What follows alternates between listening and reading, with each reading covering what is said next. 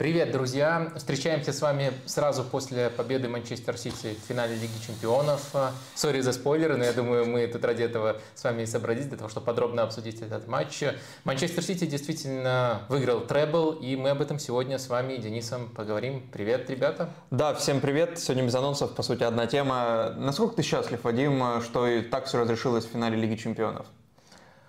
Ой, э, трудный вопрос. Э, тут да, сразу ну будет ладно. с одной стороны, с другой стороны, с третьей стороны. Короче, а... вы бы видели, как Вадим реагировал на гол Родри, на единственный мяч в этой игре.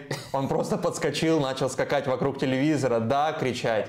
И, и я думаю, если бы Родри играл в форме Интера, реакция была ровно такой же. Ты, ты не рассказал самое главное. Я, я, я кричал не Родри, я кричал, мой текст забил, мой текст забил. Потому что сегодня я написал как раз таки в течение дня текст, э, закончил, вернее, писал, начал писать раньше, а текст про Родри. И, конечно, это нестандартно, что именно он стал э, не просто там, каким-то скрытым героем финала Лиги Чемпионов, а полностью открытым героем, главным героем, автором гола. И причем э, в качестве качестве одного из его э, скрытых плюсов я упомянул высокую для опорника результативность. Конечно, не надо вот именно для, для того, чтобы это распознать, э, как-то глубоко понимать футбол. Он в прошлом году 7 голов в АПЛ забил, у него хороший дальний удар.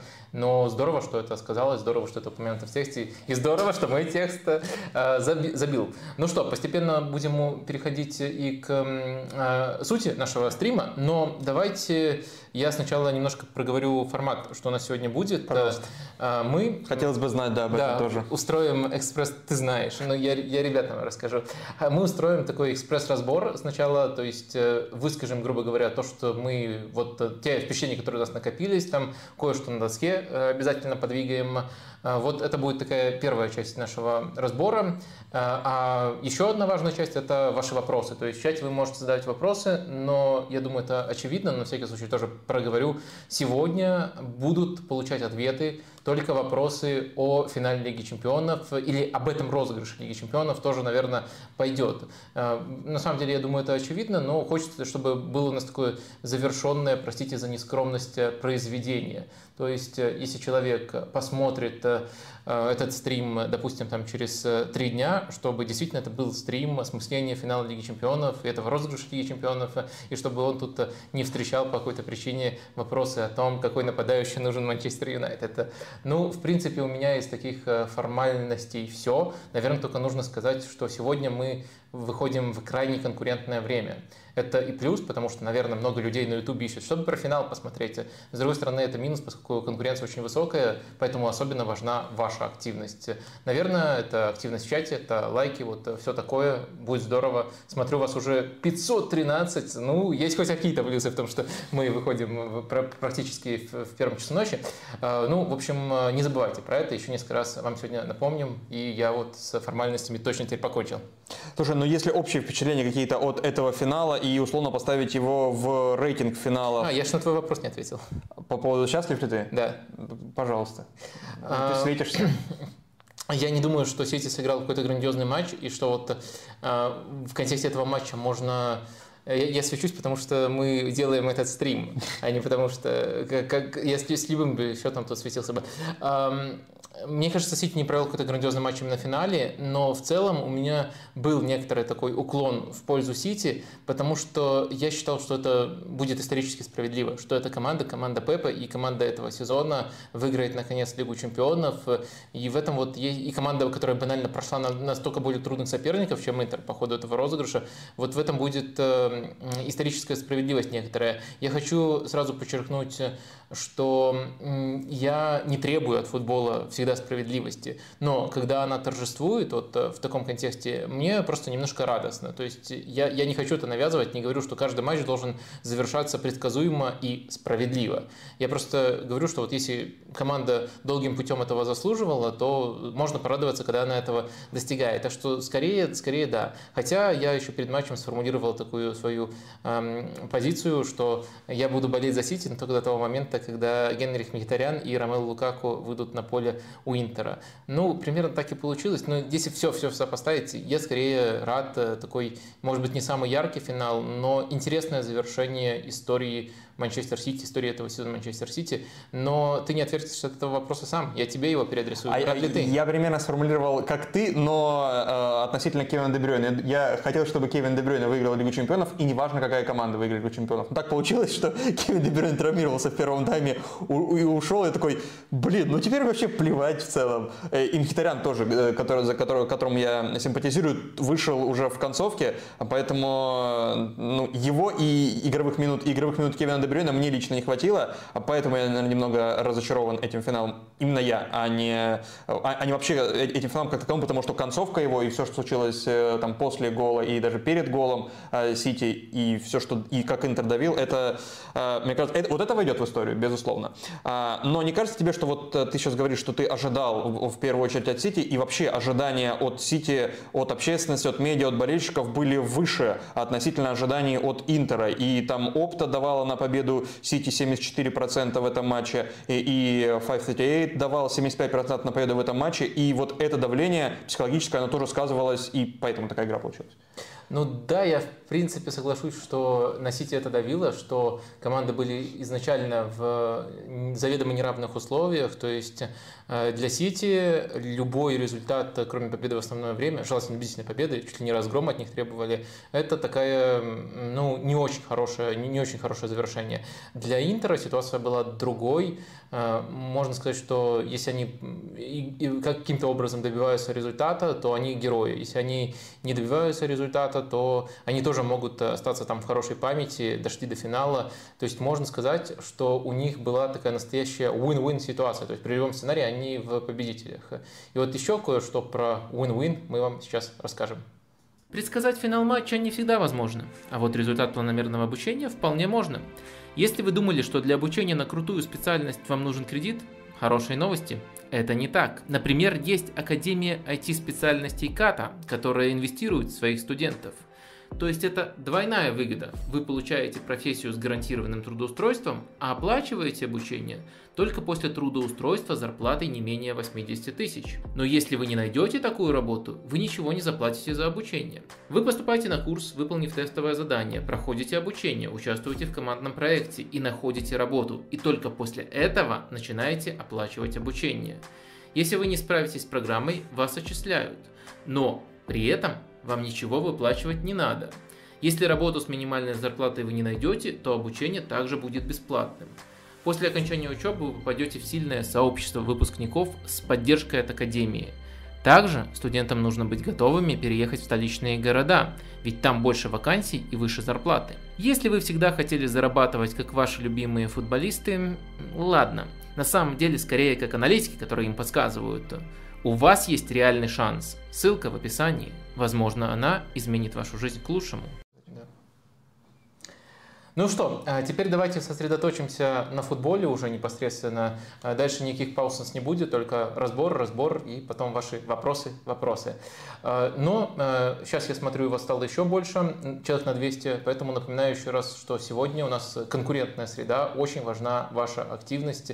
И дальше вот какое-то время я об этом говорить не буду, но все равно старайтесь э, ее проявлять. Ну, то есть я имею в виду лайки. Все, давай, э, у тебя какие-то вопросы есть по матчу, я и, и, буду отвечать разница. У меня есть вопросы по матчу, и вообще по, и, и перед матчем уже некоторые вопросы были. По сути, составы были плюс-минус предсказуемые, за исключением там пары позиций. У Интера это позиция одного из двух нападающих, и вообще вариант с одним нападающим или с двумя. И если с двумя, то кто в паре с Лаутаро, Джека или Лукаку. А, плюс, э, насколько здоров э, Генрих Митарян, а у Сити это кто выйдет, Аки или Уокер. И относительно этого как будут располагаться от, от, от остальные защитники. Э, ну и там... Да не, я ждал на самом деле, что Гвардиола не выпустит Холланда, и это тогда просто было бы эталонным Пеп перемудрил. Вот мы тоже сегодня будем говорить про некоторые Пеп перемудрил, но это в, в таком, ну, уж точно не на первом плане эта интрига была, но вот э, если бы Холланд не вышел, то э, причем э, мне еще понравилось, как Майкл Кокс вспоминал о том, как однажды Пеп решил не мудрить. В очень похожей ситуации, это тоже было против Интера, полуфинал, и у него был Ибрагимович. И он решил просто, у меня есть Ибрагимович, сыграю с Ибрагимовичем, и это тогда дало преимущество Интеру, там Лусио и другие центральные защитники у них не очень мобильные. Потом, кстати, Мауриньо, уже оказавшись в Реале на следующий сезон, попытался этот же план повторить, он об этом прямо рассказывал и получил Маниту, 5-0, по-моему, в том матче было. А, и там уже сложно девятка играл а, Гвардиола. И вот э, тут э, я думал, мало ли он вспомнит, вот именно а, Интер тут связующее звено, мало ли он вспомнит травматичный опыт решит, «Э, Ибрагимович, Холланд, Давайте сложной девяткой. Но Пеп, Пеп решил быть скучным. Пеп стареет, Пеп, Пеп становится э, скучным, ну и действительно только интриги второго плана были в составе Сити, и все в целом э, предсказуемо. Слушай, но вот э, ты говоришь... Интри... Предсказуемо именно, именно в старте, расположились, потом не совсем предсказуемо. Вот, да, а расположились совсем непредсказуемо. Хорошо, сейчас с точки зрения состава Интера, насколько ты удивлен, что вышел Джеку, а не Лукаку? Я, с одной стороны, был шокирован неприятно, потому что я считаю, что и по текущей форме, и по контексту этого матча Лукаку подходил намного больше. В последние месяцы, ну всю весну, давайте откровенно говорить, всю весну Лукаку, конечно, играет очень здорово, намного лучше Джека, на мой взгляд. Несмотря на то, что в матчах Лиги Чемпионов, в решающих, там, по-моему, уже с раунда против Бенфики, по-моему, во всех матчах э, в старте выходил Джека, ну и в полуфинале точно два раза выходил Джека против Милана. То есть, наверное, логику можно понять Инзаги, что вот э, победный состав не меняют и все такое, а для Лиги Чемпионов именно это победный состав. Но э, в этих матчах, в которых вы побеждали, ребята, вы не играли против соперника с такой высокой линией, как у Сити. Вообще ни разу не играли.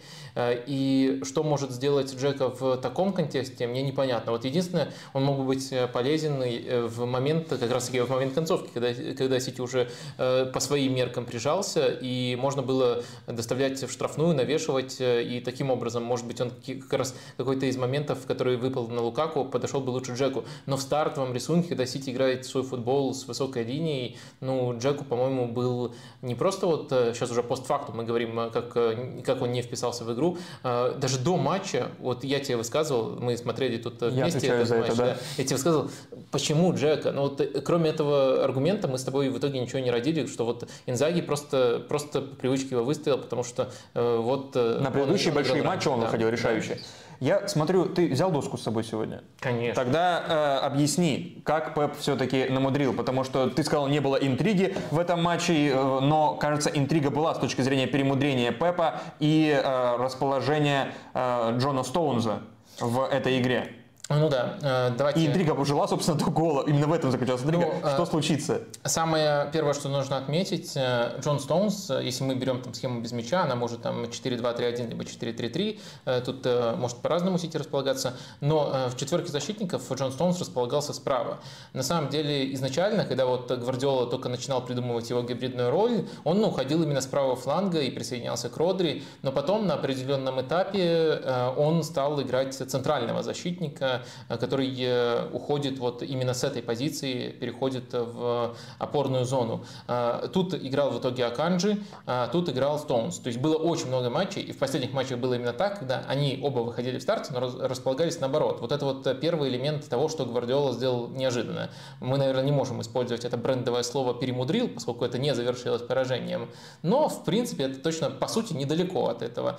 И это вот первый аспект. Этот аспект, на самом деле, можно понять, потому что важно важная причина, почему Гвардиола э, выпускал Стоунза в центре, а Аканджи или там Уокера выпускал на фланге, заключалась в том, что э, он хотел добиваться побед в индивидуальных дуэлях с хорошими дриблерами. Это началось, по-моему, с Баварии, и там Гвардиола это на матчевой пресс-конференции объяснил, что Бавария очень сильная с точки зрения игры в один вингер, и поэтому ему нужно было на двух флангах иметь вот игроков такого типажа, и Стоунза он не захотел выпускать. Потом это повторилось там и в рядовых матчах АПЛ, и с Арсеналом, и а, против э, Реала, против Венисиуса. А, то есть это понятный ход был, и в этом контексте, наверное, э, возвращение Стоунза на позицию правого защитника тоже понятный ход, потому что сильных дриблеров у Интера на самом деле нету. Наверное, тут может выделиться Хоакин Карея, но даже если бы а, мы говорили тут о сильных дриблерах, то все равно такой индивидуальной дуэли четко нету. На этом фланге у Интера играл Димарко, который все равно не был э, четким соперником один в один. Поэтому в этом контексте Необычно, но логично. Но что мы наблюдали с мячом? Давайте Таких посмотрим. ситуаций было немного, когда Сити без мяча. Ну да, Особенно в первом тайме. В первом тайме, да. А, Вот такая у нас трансформация происходит. Там Гюндаган уходит э, сюда, Дебрёйн играет в левом полуфланге, пока не травмировался. А Стоунс вот э, со своей позиции правого защитника идет даже не к Родри, чтобы создавать вот э, классику. Вот это было бы классикой. Вот это вот классика Сити. 3-2 в первой стадии, потом, ну, допустим, 4 и 1. Ну, или там пятерка цельная в конце. Но 3-2 в первой стадии. Это классика. Но вместо классики Родри шел вот сразу сюда, вот э, на эту позицию, в правый полуфланг, э, и мы вот наблюдали такое насыщение. С одной стороны, давил, это позволяло давить на опорную зону очень неплохо, с другой стороны, вот э, в начальной стадии у Манчестер Сити было только э, получается 3,1 соотношение. А Тут э, тяжело на самом деле на 100% распознать, что конкретно хотел добиться Гвардиола. Точно можно сказать, что это был умышленный замысел, в том плане, что это было не раз, не два, это не было инициативой Стоунза, это не было в результате того, что он там прошел с мячом и, остался на этой позиции. Он действительно туда шел в рамках позиционной структуры. Зачем это было? Тут уже более трудные вопросы. На самом деле, мне кажется, если посмотреть на схему Интера, ну, э, схема Интера, если мы берем стартовую, то это 3, э, даже в этом матче 5-3-2 скорее. Э, И в целом вот этого соотношения 3-1 должно было хватать Манчестер Сити, и обычно хватало для того, чтобы продвигать мяч и без участия Стоунза. То есть в целом вот такой ход э, сделать команду более смелой в первой стадии и все равно достойно продвигать мяч, он э, мне казался, мне кажется, в теории логичным. Но этот план, на мой взгляд, не работал на 100% по двум причинам. Во-первых, э, насколько полезен, вопрос, насколько полезен Стоунс в правом полуфланге, и мы выяснили, что все-таки, если взять все эпизоды в совокупности в этом матче, ну, это не его позиция, наверное, это можно было предвидеть, Э, это крайне необычно, у него опыта игры на этой позиции, но по сути это вот э, игроки, которые играют десятку, очень часто Но выходят. это позиция Дебрёйна. Э, Это да. позиция Дебрёйна. Дебрёйне очень часто стартует именно в правом в полуфланге. В общем, да, Гюндаган тут тоже может себя проявлять. Э, И, конечно, Стоунс э, в этом плане потерялся. Ну и второй момент, как раз-таки, наверное, из учебника перемудрил, наверное, все-таки еще из-за вот этого вот хода, который в теории был правильный, то есть посмотрел схему Интера, как лучше продвигать мяч, э, некоторые связи нарушились. То есть это именно то, что мы подразумеваем под перемудрил, потому что э, просто слишком много новой информации получают футболисты перед матчем, и то, что у них было отлажено буквально идеально, и то, что, наверное, этому матчу подходит чуть меньше, они утрачивают из-за того, что пытаются вот э, до буквы выполнять новый план. Мне кажется, что вот эти два фактора сыграли в итоге, и Сити, ну, мне кажется, не играл в свою силу ни на каком этапе этого финала. А Были отрезки, когда Сити был лучше Интера, но вот чтобы прямо в свою силу и показывал свой футбол, э, всегда что-то Сити все-таки сковывало, на мой взгляд. Вот такие впечатления. А насколько это ограничивало э, Гевина Дебрёйна, пока он был на поле? Вот его позиция в левом полуфланге, где он, конечно, появляется по ходу матчей и, на, и протяжении этого сезона, но появляется там гораздо реже, чем э, вот справа. Я думаю, что это не ограничивало Кевина Дебрёйна. Тут э, можно, наверное, спорить, но дело в том, что у Кевина Дебрёйна на протяжении вот его карьеры в Манчестер Сити были супер разные отрезки, и на, некоторо, на некотором отрезке он играл, как там Дэвид Бекхэм вы- вырезал прямо с правого фланга. На некотором отрезке он играл как просто классическая десятка и вырезал из опорной зоны. На некоторых отрезках он э, умышленно уходил ближе к левой стороне поля, чтобы создавать немножко другие ракурсы для разрезающих передач. То есть у него такой опыт э, есть. Вот если уже искать футболиста, который э, не потянул роль, потому что ему не хватало опыта, то это на- наоборот Стоунс в другом полуфланге. Дебрёйна, ну и он в принципе создал э, и, луч- и лучший момент Сити в принципе в первом тайме, когда вывел Холланда, и еще похожий момент создал, когда был э, офсайд. Э, Так что, ну, ну, ну, ну, тоже предпосылки для этой ситуации сложились. Так что он себя вполне комфортно чувствовал, и это скорее следствие не того, что там вот э, была какая-то задумка дополнительная Гвардиолы. Мне кажется, Дебрёйна себя проявил бы из любой позиции атакующей, особенно учитывая, что у него есть определенный объем свободы. Это скорее была просто универсальность Дебрёйна, и я не увидел у него до травмы какого, какого-то спада, который был бы связан с тем, что ему некомфортно на этой позиции.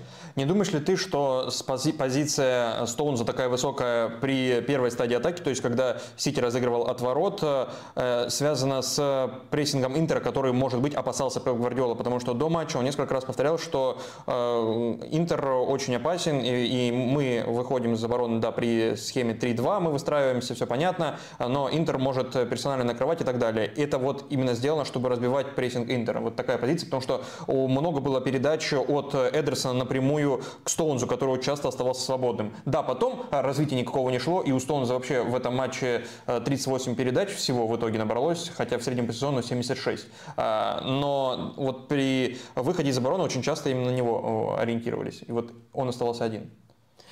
Ну, мне кажется, все-таки Пеп Гвардиола, кстати, это хороший вариант ответа, мне очень понравился он э, э детальностью. Если у Пепа Гвардиолы кто-то посмеет сейчас спросить, э, лысый шарлатан, объясняйте, что ты Стоунс выпустил, я, я советую тебе просто предложить Пепу Гвардиоле это объяснение. Может быть, он сам его примет. Но до матча, мне кажется, все-таки Пеп Гвардиола не мог э, настолько детально предсказать э, некоторые аспекты прессинга Интера. Дело в том, что Интер в этом сезоне прессинговал, были матчи, где вообще не прессинговали, были матчи, где прессинговали персонально персонально, были, где больше ориентировались на зонные смещения. И в этом матче, а, опять же, мы сейчас больше говорим о том, как Пеп мог думать либо не думать перед матчем, но потом, когда мы подошли непосредственно к матчу, мы увидели, что Интер все-таки персонально не прессинговал, и на самом деле а, игра Интера без мяча, она была очень тоже очень запутанный. В некоторых э, эпизодах, пускай это не завершалось чем-то плачевным, тоже футболисты банально друг друга э, недопонимали. Можем про это чуть подробнее поговорить. Давай, давай как раз попробуем распутать это все, э, как будто это проводные наушники. Неплохо. Интер. Э, теперь выставляем э, схему Потому что было несколько да, эпизодов, когда Барелла буквально кричал, когда Интер был без мяча, кричал своим партнерам, типа, давай, бежим сюда, бежим сюда. То есть, если бы это был, наверное, персональный прессинг, то такого бы ситуации не было. А тут он руководил как будто все. Э, да, вот у Интера стартовая схема 5-3-2. Но тут мы наблюдали сразу несколько трансформаций, которые, на мой взгляд, все-таки не на 100% работали, но Сити за них не наказывал. Доберемся до оценок, почему, на мой взгляд, Сити за них не наказывал. Но э, э, сначала посмотрим, что пытался делать Интер.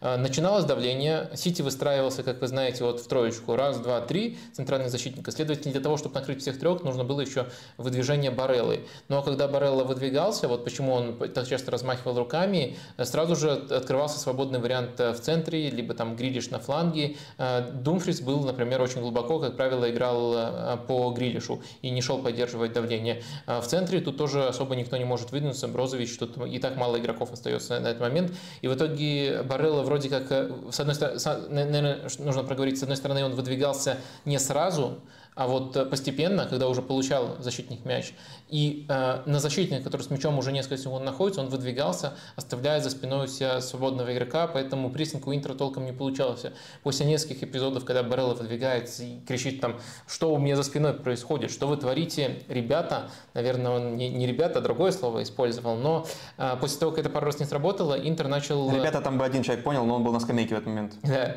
Э, Интер начал немножко по-другому выстраиваться, Интер начал садиться, и когда вот они садились, мы наблюдали э, нечто среднее между 5-4-1, э, и, кстати, это можно тут э, вспомнить Антонио Конте, и на самом деле я перед матчем тоже вспоминал его и говорил, что Интер может сдерживать Манчестер Сити через эту э, структуру, потому что она просто-напросто э, неплохо работает против Манчестер Сити, лучше, чем остальные, у Конте неплохая статистика, и вот с английскими командами Конте просто э, в рамках стартового плана эту структуру использовал, и против Сити она неплохо работала.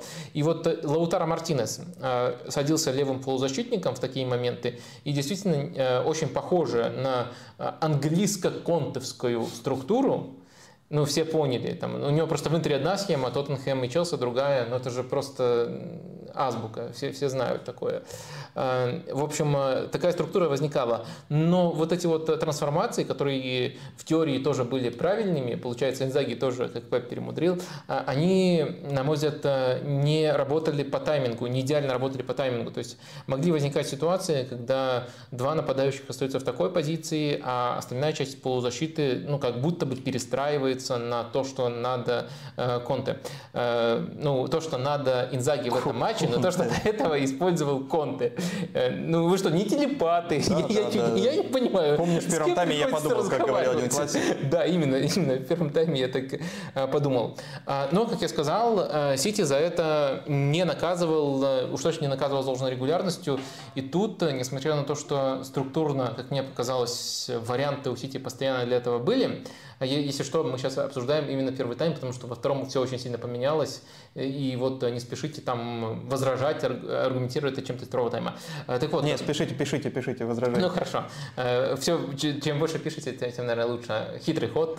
Э, так вот, мне кажется, что тут нужно, особенно в экспресс-разборе, я, я думаю, я именно в экспресс-разборе это могу потребить, говорить о некотором волнении. Ну, то есть я, как это проявлялось? Это со проявлялось стороны Интера? Со стороны Сити. Или Сити. Э, игра в пас, э, ну просто брак, э, который обычно Сити не допускает, и даже решения, не принятые решения, которые вот есть вариант, есть линия передачи открытая, и все-таки Сити старается сыграть более безопасно. Вот такое давление финала и некоторое волнение, мне кажется, могут быть тут неплохими объяснениями, но в данном случае я не ставлю на этом точку, я поясняю, что это выливалось в то, что у Сити было, как вот мне в лайве показалось, больше намного брака в эпизодах, когда они обычно брака не допускают в передачах. И еще были моменты, когда вот открыта линия передачи, а, по структуре все расположены правильно, и просто игрок решает отдать не между линией, а отдать на фланг ближнему. Вот таких эпизодов было слишком много, и, следовательно, вот они особенно помогали Интеру, э, э, они особенно помогали Интеру не быть наказанными за их ошибки в перестроениях. То есть э, у Интера есть ошибка в перестроении, дальше следует вот такое решение игрока Сити, которое я описал, и на выходе Интер получает дополнительные 5 секунд для того, чтобы все-таки свою ошибку пофиксить. В итоге мы наблюдали, с одной стороны, э, такую дуэль, где каждый тренер пытался что-то придумать, и где играли две хорошие команды, но на выходе мне показалось, что вот именно новые ходы, это Инзаги это Гвардиолы, они скорее не сработали, и из-за этого матч получился, особенно в первом тайме, таким матчем двух неполноценных команд. Интер понимает, что они хотят делать, но они делают далеко не безупречно, они не проверяют Сити на 100%. И Сити еще некоторые моменты, мне кажется, создавал, но не довел до, до именно непосредственного удара. Проникновения были весьма неплохие. В первом тайме все-таки Сити смотрелся интересней. А, а Сити, в свою очередь, э, тоже пытается что-то новенькое подумать э, и придумать. И из-за этого, ну еще из-за этого самого давления финала, э, у них не клеится то, что обычно клеится. В итоге две команды, мне кажется, играли ниже своего уровня, ниже своих возможностей. Но в первом тайме у Сити 91 точность э, процентов э, передачи при 65 э, процентах владения. Это больше, чем в среднем по сезону даже в АПЛ. Во втором, да, это снизилось. Но это ну, вот так, визуальное так, впечатление твое. Такая статистика, она нуждается в контексте. Угу. Потому что вот я же рассказал о двух. Да, Первый это брак в передачах, а второй это избегание более рискованных передач. Так что я опять же не говорю, что это на 100% доказывает мою правоту, вот то, что угу. ты озвучил, но это неплохо вписывается в эту концепцию, что Сити пасовал более безопасно. То есть э, до определенного момента, вообще, кстати, Кевин Дебрёйн заключил, а Кевин Дебрёйн это один из главных философов современности, заключил, что эм, Точность передачи – это мусорная статистика. Вот у него буквально есть рубрика такая на канале Манчестер Сити мастер-класса, и у него там буквально спрашивали про точность э, передачи, и он сказал, что это, э, по-моему, rubbish stats, в общем, мусорная Потому статистика. что за нее отвечает Джон Стоунс, как правило, в Манчестер Сити. Да, нас смотрят уже больше тысячи человек, э, неплохо. я просто вел к тому, что до определенного момента, пока у тебя растет точность передачи, это вроде как неплохо, но есть такой порог после того, как она говорит уже о проблемах, а не о том, что у тебя что что-то неплохо. Сори, как, как всегда, вот эти вот особенности прямого эфира. Я не договорил. Не, не, извини, я, я, я не понял, что не договорил. Я тоже не понял сначала, это, что я не договорил. Это, это эффект финала, нервозность финала, это, назовем это так. Больше тысяч человек нас смотрит. Как ты говоришь, неплохо, если бы это приравнялось к лайкам, да? А, и, мне кажется, такое количество смотрящих прямо сейчас буквально требует опроса в чате. А, ну, во-первых, это рекорд в истории именно нашего формата. Наверное, в Катарсисе у нас что-то подобное было. Там тоже мы выходили часто после матчей. Но в рамках этого формата, в рамках стрима, спасибо вам огромное, ребята, все, кто присоединился, все, кто давно смотрит, все, кто сейчас решил. А, да, а, обязательно проявляйте активность. Опрос запустим, да? Какой-то у тебя... Ну, тут очень много вопросов в чате, которые сводятся буквально к фразе «Интер был лучше», ну, финале. Мы до этого доберемся, наверное, когда обсудим еще и второй. Ну или просто кто был лучше в финале, если хочешь э, э, более нейтральную Может, формулировку. Результат по делу. И дальше предложим варианты. Ну да, значит, вы, вы считаете, что Манчестер Сити победил по делу.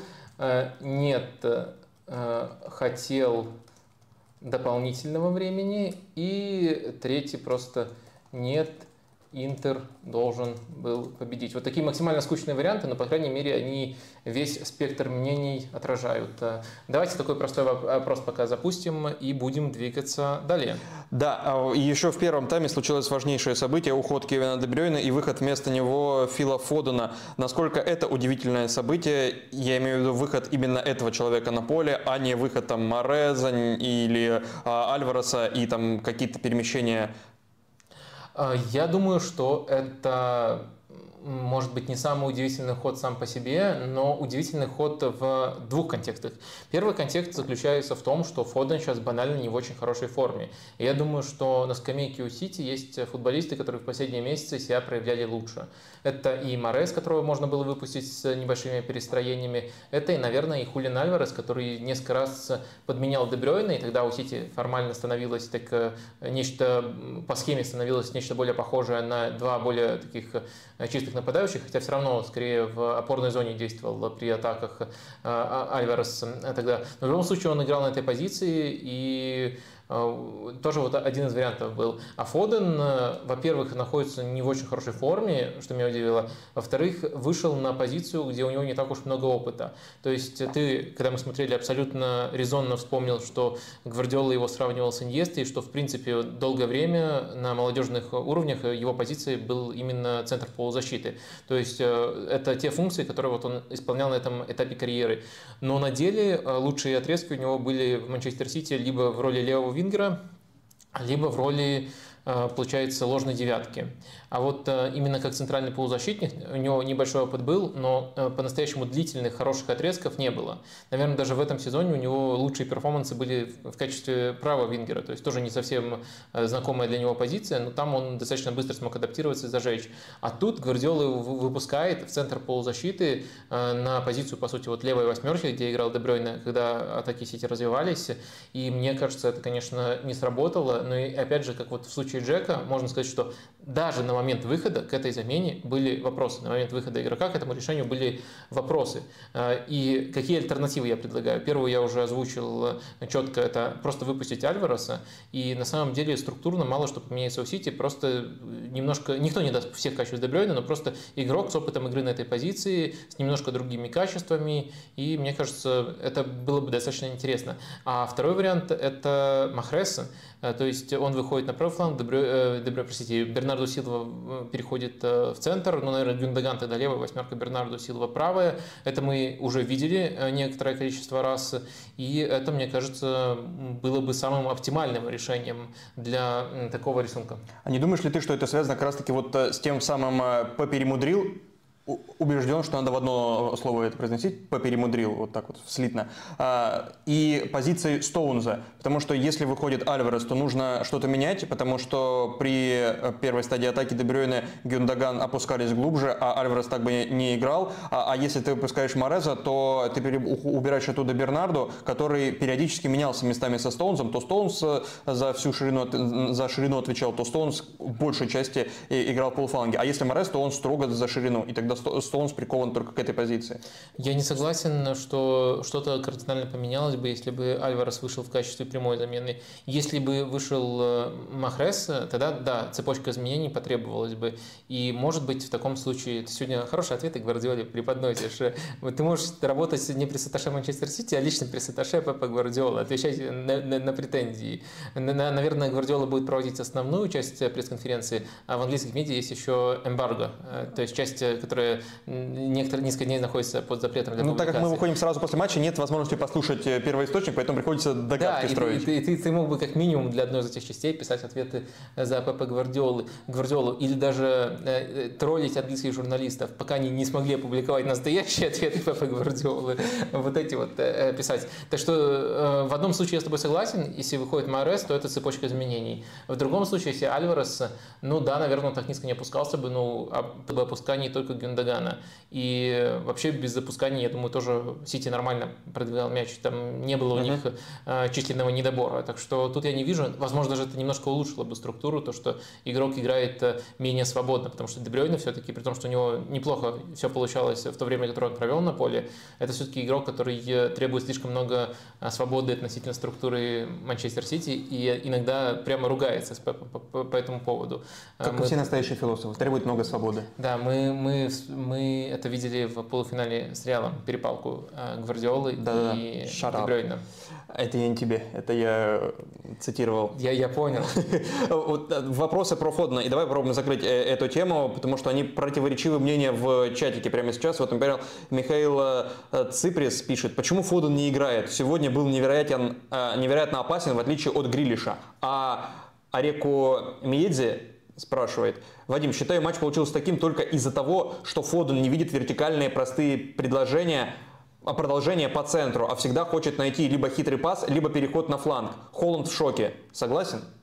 Э, ну, и мне скорее ближе Хотя, мнение... В принципе, не противоречит друг другу, мне кажется. Даже. Мне, мне ближе второе мнение. Э, но почему Фоден не играет? Э, мне кажется, э, в данном случае нужно просто... Это, это немножко длинный разговор, немножко оф топ э, Можем позже обсудить, если коротко. В структуре, которую Сити в этом сезоне обрел, у них на флангах чаще всего, вот именно на финальном отрезке самым успешным, выходят футболисты другого типажа. Футболисты, которых Гвардиол называют успокаивающими. С одной, с одной стороны это Грилиш, с другой стороны это Бернарду. А вот Фоден, он даже если у него все получается, он не игрок паузы, он игрок, который, наоборот, э, взрывает темп игры. И Гвардиола, учитывая, что для того, чтобы взрывать темп игры, есть у него другие футболисты, э, тот же Холланд может э, открываться, тот же Дебрёйн, он не хочет передоза таких футболистов. И то, что, например, Холланд не опускается так, как опускается ложная девятка, компенсируется тем, что больше контроля дают вот Грилиш и Бернарду. Это я сейчас проговорил, почему в целом вот Фоден, вы спросили, Фоден так мало играет вот на ключевом отрезке этого сезона. Плюс мне кажется, что он не в очень хорошей форме из, из тех отрезков, которые я его наблюдал. А, что касается э, второго мнения, которое мне намного ближе, э, я в целом тут э, согласен. Мне кажется, у Фодена, наверное, дополнить только можно, еще дополнительной критикой Фодена, а, у Фила очень-очень сильный перекос на левую ногу. Если на других позициях это можно замаскировать, это чуть ли не главный его недостаток, э, потому что в целом игрок, особенно для своих лет, очень талантливый, очень сильный, но в, в, сейчас э, он, по сути, вышел играть с такими водными данными в центр поля. И вот, э, мне кажется, чуть ли не ключевой фактор, почему его до сих пор при таких хороших остальных данных не переучили в центр поля, это дикий упор на левую ногу. И в некоторых эпизодах в этом матче очень жестко это прямо бросалось в глаза. Ну и плюс... Да перед, перед голом прям ты, ты кричал, а, левая нога, левая нога, где твоя правая? Э, и после этого Бернарду, как назло, правой ногой предголевой по Перед голом такой сделал. эпизод был. Но и в целом э, э, это, мне кажется, сковывало его игру именно на этой позиции. То есть тут важно рассматривать ситуацию в, в, в общем контексте. То есть Фодена бросили, Пеп Гвардиола его бросил uh-huh. на очень некомфортную для него роль. Но, по крайней мере, он не убедил этим матчем, что эта роль для него комфортная. И дальше он, да, в этой роли потерялся, были и некоторые технические ошибки, но самое главное, что вот ему немножко, мне кажется, некомфортно просто играть по зоне обитания в левом полуфланге, и это делает решение еще более странным. Конечно, э, Фоден мог бы всех, кто любит подгонять под результаты, заткнуть, если бы он забил, у него был шикарный момент во втором тайме, и тогда бы он его сам создал. оценки были бы другими. И вот, может быть, те, кто вау, Фоден, смотрят на то, что вот был этот момент. Но если взять совокупность моментов, ну, так, наверное, мы обычно и смотрим футбол, по секрету вам скажу, э, рассматриваем все моменты, они выдергиваем из контекста, самые яркие, Эм, я думаю, что Фоден все-таки скорее негативных оценок заслуживает. Ты сказал, что во втором тайме второй тайм не был похож на первый. Что изменилось и от кого, от, из, э, от, и от кого из тренеров исходили эти изменения э, до гола? Если брать период до гола, при счете 0-0 гол забили на 68 минуте, после которого действительно уже очень сильно все было иначе. А, ну, наверное, давай скажем, что гол, как бы тут корректно сформулировать, я не могу сказать, что не вытекало из логики матча, но гол, скажем так, не вытекал из логики матча сильнее, чем э, на стартовом этапе, э, э, этапе матча. То есть преимущество Сити, оно не увеличилось, может даже немножко сократилось.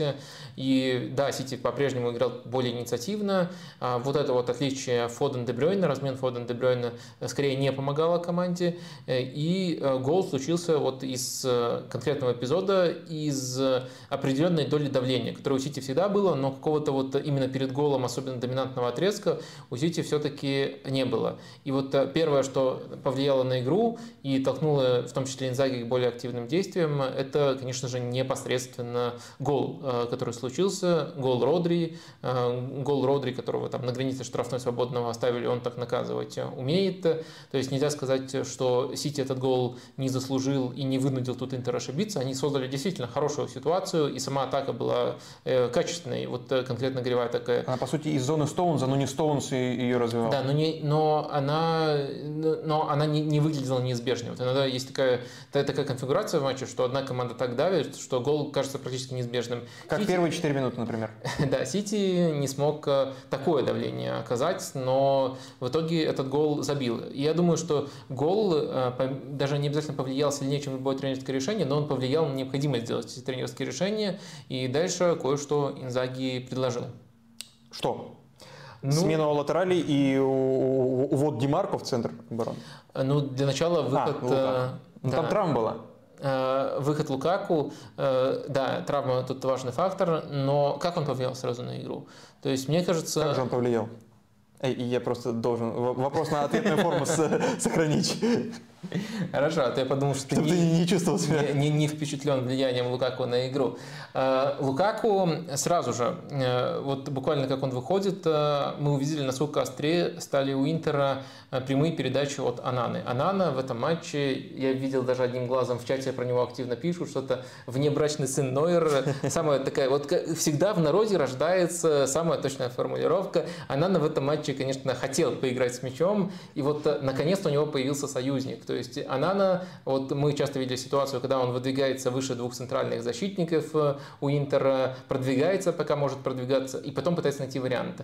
И вот э, теоретически Джека тоже мог давать ему этот вариант, но когда вышел Лукаку, он просто начал вот выполнять роль союзника Ананы лучше, чем это делал Джеко. Э, буквально вот чуть ли не первое его действие, это после дальней передачи скидка в такую ситуацию, что за спиной у Лукаку остается 3 в 2 в пользу Интера. Ну, конечно, партнеры запороли этот момент, но Лукаку в этом, э, в этом э, контексте себя проявил здорово. И вот это развитие атаки, я сразу говорю, вы там, опять же, э, можете спешить поправлять меня, можете не спешить меня поправлять по поводу моментов, которые порол Лукаку, мы еще тут их можем обсудить, но в плане влияния на игру, то есть Интер строил атаки вот так, с выходом Лукаку стало вот так, и вот вот так с Лукаку лучше, чем вот так без Лукаку. Э, вот это я пытаюсь э, проговорить. Э, и эту работу Лукаку делал здорово. Но плюс, конечно, опять же, слон в комнате, но у Лукаку есть скорость. Несколько раз он открывался так, как Джека просто не может открыться. И на изначальном этапе после выхода его вот это были первичные качества. Потом, когда Сити начал чуть больше вжиматься в свою штрафную, уже немножко другие качества Лукаку стали помогать или мешать командам в, в этом матче. А, но вот то, что создавал Интер в итоге, те моменты, которые возникали, и они сделали... Ой, э, второй момент. Второй момент, э, да, да, да, я вот как раз к этому и веду. Вот они, они возникали э, из-за структурных каких-то изменений у Интера или от тупого навала? А, я думаю, что они возникали из-за того, что Манчестер Сити, эм, ориентируясь на время, которое остается до конца Или не тупого матча, навала, я сейчас подумал. Э, они возникали из того, что Манчестер Сити, ориентируясь на время, которое остается до конца матча, все-таки стал играть более пассивно, чем мы привыкли. То есть э, какое-то количество эпизодов обороны своей штрафной, конечно, э, команда может допустить, и это абсолютно нормально, но Сити, мне кажется, допустил больше, чем они собирались. И, может быть, опять же, тут можно включить вот эту вот шарманку про давление финала, но в этом году Сити, когда нужно, грубо говоря, проверять четверку защитников, ну, либо там пятерку защитников э, с учетом Родри, вот когда нужно внутри своей штрафной обороняться, и когда ты не обороняешься за счет прессинга, Сити в этом сезоне себя проявлял здорово, на самом деле, по сезону. Но в этом матче это, мне кажется, не, не, не самая сильная сторона, и после достаточно примитивных, но в то же время неплохо подготовленных ситуаций Интер создавал угрозу. Это часто было за счет э, навесов, но Э, тут как раз-таки нужно проговорить, э, что непосредственно э, сделал Инзаги. Конечно, в концовке уже не такая схема у Интера. Во-первых, два латерали в высоких позициях, которых, как ты верно обратил внимание, освежил Инзаги. То есть на одной, на одной позиции Беланова, в любом случае это свежий игрок, хотя вот чисто по качеству некоторый вопрос, лучше ли он действительно, чем Думфрис. В общем, мне кажется, рискованное решение. Гозунс на другом фланге. И, следовательно, не только это мы наблюдали, эм, там Барелла, как правило, тут тоже уже намного выше, еще Демарко, центральный защитник Демарко, э, у него есть такой опыт, левый центральный защитник, но на практике это означало, что он в атаках может продвигаться э, чуть ли не до упора, то есть либо вот э, в эту зону, где располагаются оставшиеся полузащитники, либо вообще там сужение Гозенса Демарко дает ширину. То есть вот эти моменты, которые создавались, э, по сути, из простого соотношения, то есть ты прижал Сити, ну такой не слабый первый шаг, но Сити позволил это сделать, и дальше у Сити четверка, Иногда Родри им помогает, но это все равно трансформация, а трансформация это почва для ошибок. А у Интера, если довели до конца, тут пятерка. И э, самый, по сути, такой академичный и опасный момент э, Интера возник из, из классики Гозенса. Гозенса просто подзабыли на дальней штанге, э, там Бернарду пытался за ним доработать, но, понятное дело, это скорее должна линия защиты делать через смещение, но на самом деле самое важное тут то, что сам ответ тут недостаточно четкий, кто это должен делать, и Гозенса кучу мячей мячей забил в серии А за таланту. Вот игра именно на этой неопределенности, кто с ним должен играть, кто должен ему противостоять. И вот Манчестер Сити тоже не имел четкого ответа, и это начало сказываться только когда Интер э, внес свои атакующие замены, и на этом этапе, конечно, гол Интера э, ответный казался вполне себе логичным развитием событий. я бы, наверное, в нашем опросе, который можно, наверное, уже скоро Давай. закрывать, э, проголосовал бы, что посмотрел бы за, за дополнительное время. Вернее, если, если бы я... Был... Тогда мы еще еще не были в эфире. Именно. Если бы я был не меркантильным и таким а полностью объективным человеком, я бы хотел посмотреть дополнительное время. А так, конечно, дополнительное время – это откладываем эфир, и люди, даже самые стойкие, в меньшем количестве собираются. А, подводим итоги. Результат по делу. Да, 57% считают. Интересное соотношение. А, мне казалось, все-таки все-таки ну ладно, э, вам иначе кажется, что я буду тут э, залезать вам в голову. А, нет, э, хотел дополнительного, имеется в виду времени, 31%, и нет, Интер должен, должен был победить 12%. А, вот такие итоги нашего опроса. А вот Константин Зиковский спрашивает про осторожность Гвардиолы. Ну, он изменил принципом и играл осторожно, или Интер был так хорош? Ты видел какую-то осторожность от Гвардиолы, не похожую на осторожность в среднем по сезоне? И если да, то на осторожность против какого соперника по ходу этого сезона это было похоже? А, я думаю, что э, тут э, больше всего сказал, сказался не какой-то посыл, который Гвардиола отправлял своей команде. А, не какое-то его решение, а именно то, что э, Сити вел 1-0, и Сити понимал, что в этом сезоне они могут переключаться в другой режим. И более того, переключаясь в этот режим, они могут создавать моменты через Холланда. То есть мы сейчас смотрим на то, какие моменты реально были созданы, и их объективно Интер создал больше. Но если смотреть на это вот с точки зрения, у нас, э, грубо говоря, идет 75-80 минута, счет 1-0. А, у нас есть Холланд. Давайте дадим немножко Интеру повладеть мячом, а, и, возможно, они доберутся до нашей штрафной несколько дополнительных раз а мы будем колоть на контратаках. Я думаю, вот э, рациональный, э, скажем так, э, рациональная цепочка рассуждений, которая, которая привела к такой ситуации, выглядела примерно так.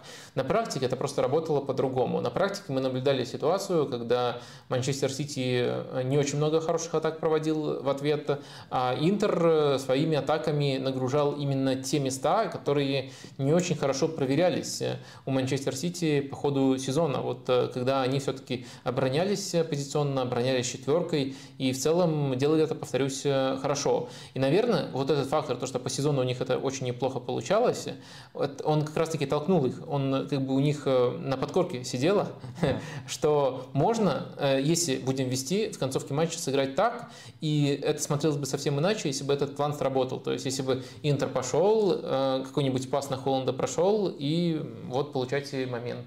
Виктор Зубков про Холна как раз спрашивает, э, расскажите про Холна, как Интер его усмирил, вопросительный знак, или если Дебрюйна его не кормит передачами, то он недееспособен? А, я думаю, тут э, комбинация факторов. Но, с одной стороны, э, мне вот странно говорить про то, что Холланда прямо сейчас матч за матчем усмиряют.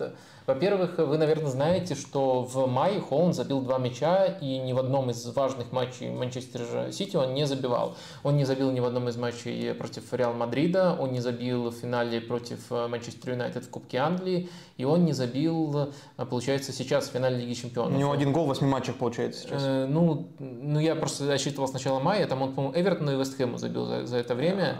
Э, я видел один, ну, допустим. Ты пересматриваешь в записи все, поэтому для тебя это было в мае. Два, восьми. Э, да. Ну, не, ну не суть. Два, два для Холланда тоже не цифры. Да, ну короче у него в целом спад, и поэтому, наверное, сам вопрос, почему Холланда сдержали сейчас, он немножко не такую ценность имеет, как, э, допустим, еще месяц назад.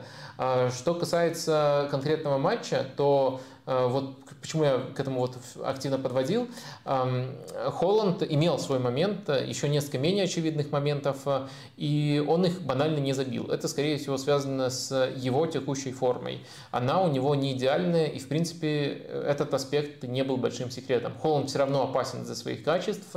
Холланд может оказывать косвенное влияние, заставлять защитников кого-то забывать, но в то же время сам он в последнее время не уничтожает, так как может уничтожать. Это первый фактор. Второй фактор, э, действительно, Дебрёйна, э, наверное, был его главным союзником, но по сезону, конечно, нельзя согласиться, что Дебрёйна единственный, кто кормит Холланда. Холланда в целом вся команда кормит здорово, и Гвардиола рассказывал, что э, в целом по ходу этого сезона ему удалось выработать в команде рефлекс, когда каждый раз, когда случается возврат мяча, Э, сразу же первое действие это посмотреть, можно ли сыграть через Холланда. Это не означает, что через Холланда нужно играть часто, но это означает то, что всегда такую опцию рассматривают и его э, кормят э, достаточно часто и достаточно неплохо, при прочих равных. Мы сейчас не, не, не про конкретный финальный матч говорим. Ну и почему вот не получалось это делать в конкретном матче? Конечно, это то, что Интер играл преимущественно низким блоком. В концовке не доставляли мяч до Холланда, и тут можно говорить про хорошо или плохо кормят. Но большую часть матча Интер сдерживал за счет того, что играл низким блоком. А Черби был наиболее прямым оппонентом Холланда. И, конечно, ни в каком другом сценарии, кроме как э, низкий блок, Черби, наверное, не смог бы э, по-настоящему держать Холланда. Тут, тут ему помогали партнеры. Три защитника – это э, всегда некоторая дополнительная страховка. И помогало то, что Интер не играл по-настоящему с высокой линией. Это, наверное, ключевой аспект сдерживания Холланда. То есть травма Дебрёйна – важный фактор, плохая реализация Холланда на конкретно данном этапе сезона, тоже фактор, и низкая оборона Интера. Вот если такой примерный рецепт рисовать, то я бы так это охарактеризовал. Я вот сейчас подумал, что раньше полузащитника, среднего полузащитника Пепа Гвардиола можно пантомимом было показать вот так вот. Ну, сканирует пространство, все дела, а теперь вот так. Выискивает это, Холланда. Это, это типа солнце мешает? Выискивает да? Холланда. Ну, где он же обычно дальше, чем э, отдают перед... раньше давали передачи. Свет мой солнышко, скажи, да, где, да. где Эрлинг открывается? Много... Жалко, что я не могу в рифму сразу. Много э, вопросов в чате по поводу физического состояния Интера. Я повторюсь, я не понимаю, как это оценивать, но так как много, невозможно игнорировать. Вот здесь есть такая теория от э, э Тимуртау 9. Вадим, мне кажется, что Сити забил ровно в тот момент, как Интер подсел физически и перестал прессинговать. То есть гол пришелся в, идеальную, в идеальном э, отрезке, в идеальной точке временной для Сити. Ну, тут несколько тезисов есть. Э, первый я просто считаю непроверяемым. То есть э, это все, на мой взгляд, дичайшие спекуляции и попытка определять физическую готовность по телевизионной картинке.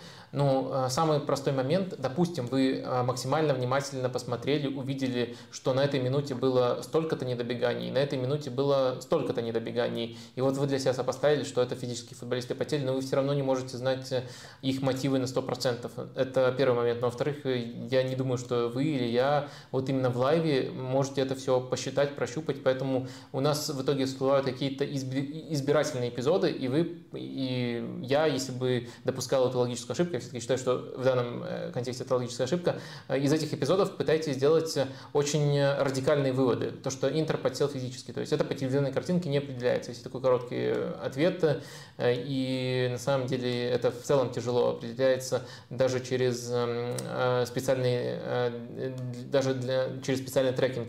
Ну ладно, это уже совсем другая тема, которая этого матча конкретно не касается. И второй момент, что Интер перестал прессинговать.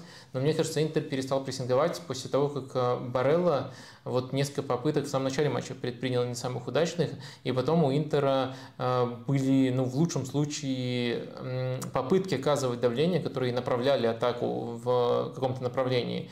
Но не было такого, что Интер вот прессинговал, это было только в самом начале матча. Так что я с этой оценкой тоже не соглашусь. Чермаш спрашивает, не затянули ли с выходом Генриха? Можно было выпустить сразу, и был ли у Интера вариант заменить Лутару, который сыграл очень плохо, по мнению Чермаша? Э, ну, тут, э, да, тоже два вопроса.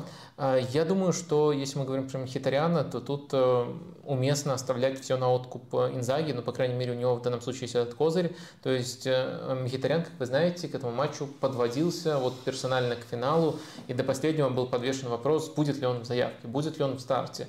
И это все не было известно, и он получил просто травму, вы помните этот момент. Следовательно, но тут э, я не представляю, как мы можем уйти за пределы фразы «тренеру виднее». В целом я не люблю эту фразу. Э, я не люблю, потому что ей пытаются объяснять абсолютно все. Вот вы все заткнитесь, а тренеру виднее. Но в данном случае у нас есть факт. У игрока была травма. Э, и мы меньше знаем, чем Инзаги о том, сколько минут он мог сыграть. И тут, в принципе, можно довериться тренеру, что вот просто он не сыграл больше, потому что больше сыграть не мог. А в целом, конечно, его выход э, напрашивался и сразу после пропущенного гола, и раньше. И в целом, мне кажется, если мы берем э, уровень игры на протяжении всего сезона, он просто игрок основы Интера и стартовал бы в этом финале, если бы мог, если бы ему позволяли физические данные, э, физическая готовность в данном случае. Так что я думаю, тут, наверное, простите, Симона Инзаги виднее по Мхитаряну. Что касается Лаутара, то но самый очевидный вариант замены это, э, это получается Хоакин Каре, э, Хотя я тут э, это формулировал и подумал, что если бы все знали наперед, какой будет концовка, то можно было бы, хотя Джека сам травму получил, наверное, нельзя было бы оставить Дабл Я сейчас поясню. Сейчас у Вадима Лукомского в голове 4 «но» подряд было, и а, он опровергал сам себя, поэтому запнулся.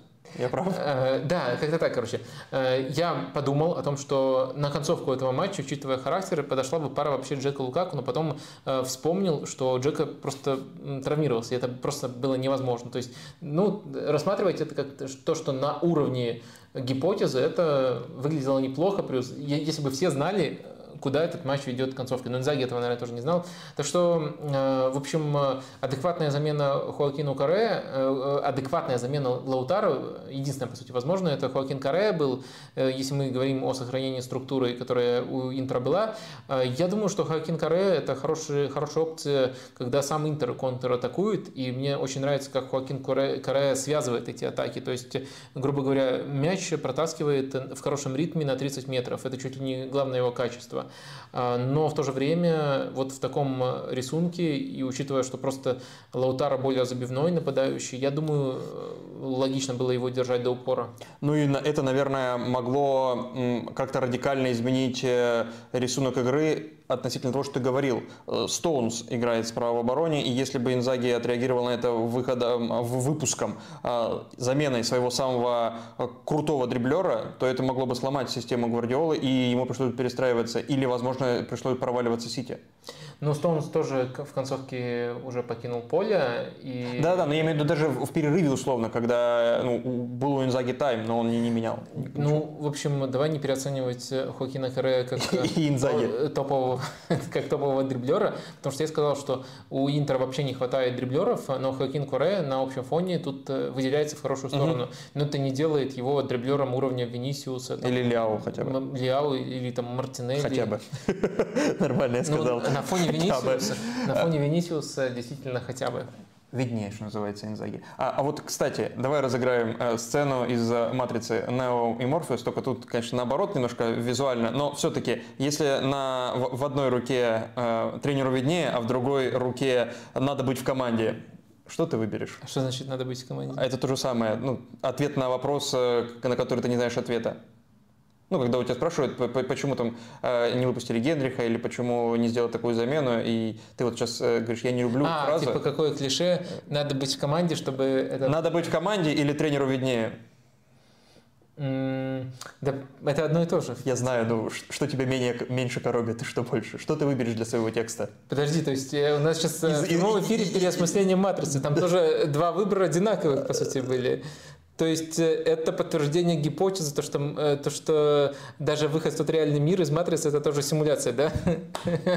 Ну, какие у тебя тонкие отсылки? Вопросы по э, Бернарду, парочка вопросов есть по Бернарду и по его противостоянию с Демарко. Вот конкретно вопрос от Кирилла Лещинского. Вадим, дуэль Демарко против Бернарду, по мне так ключевая дуэль этого финала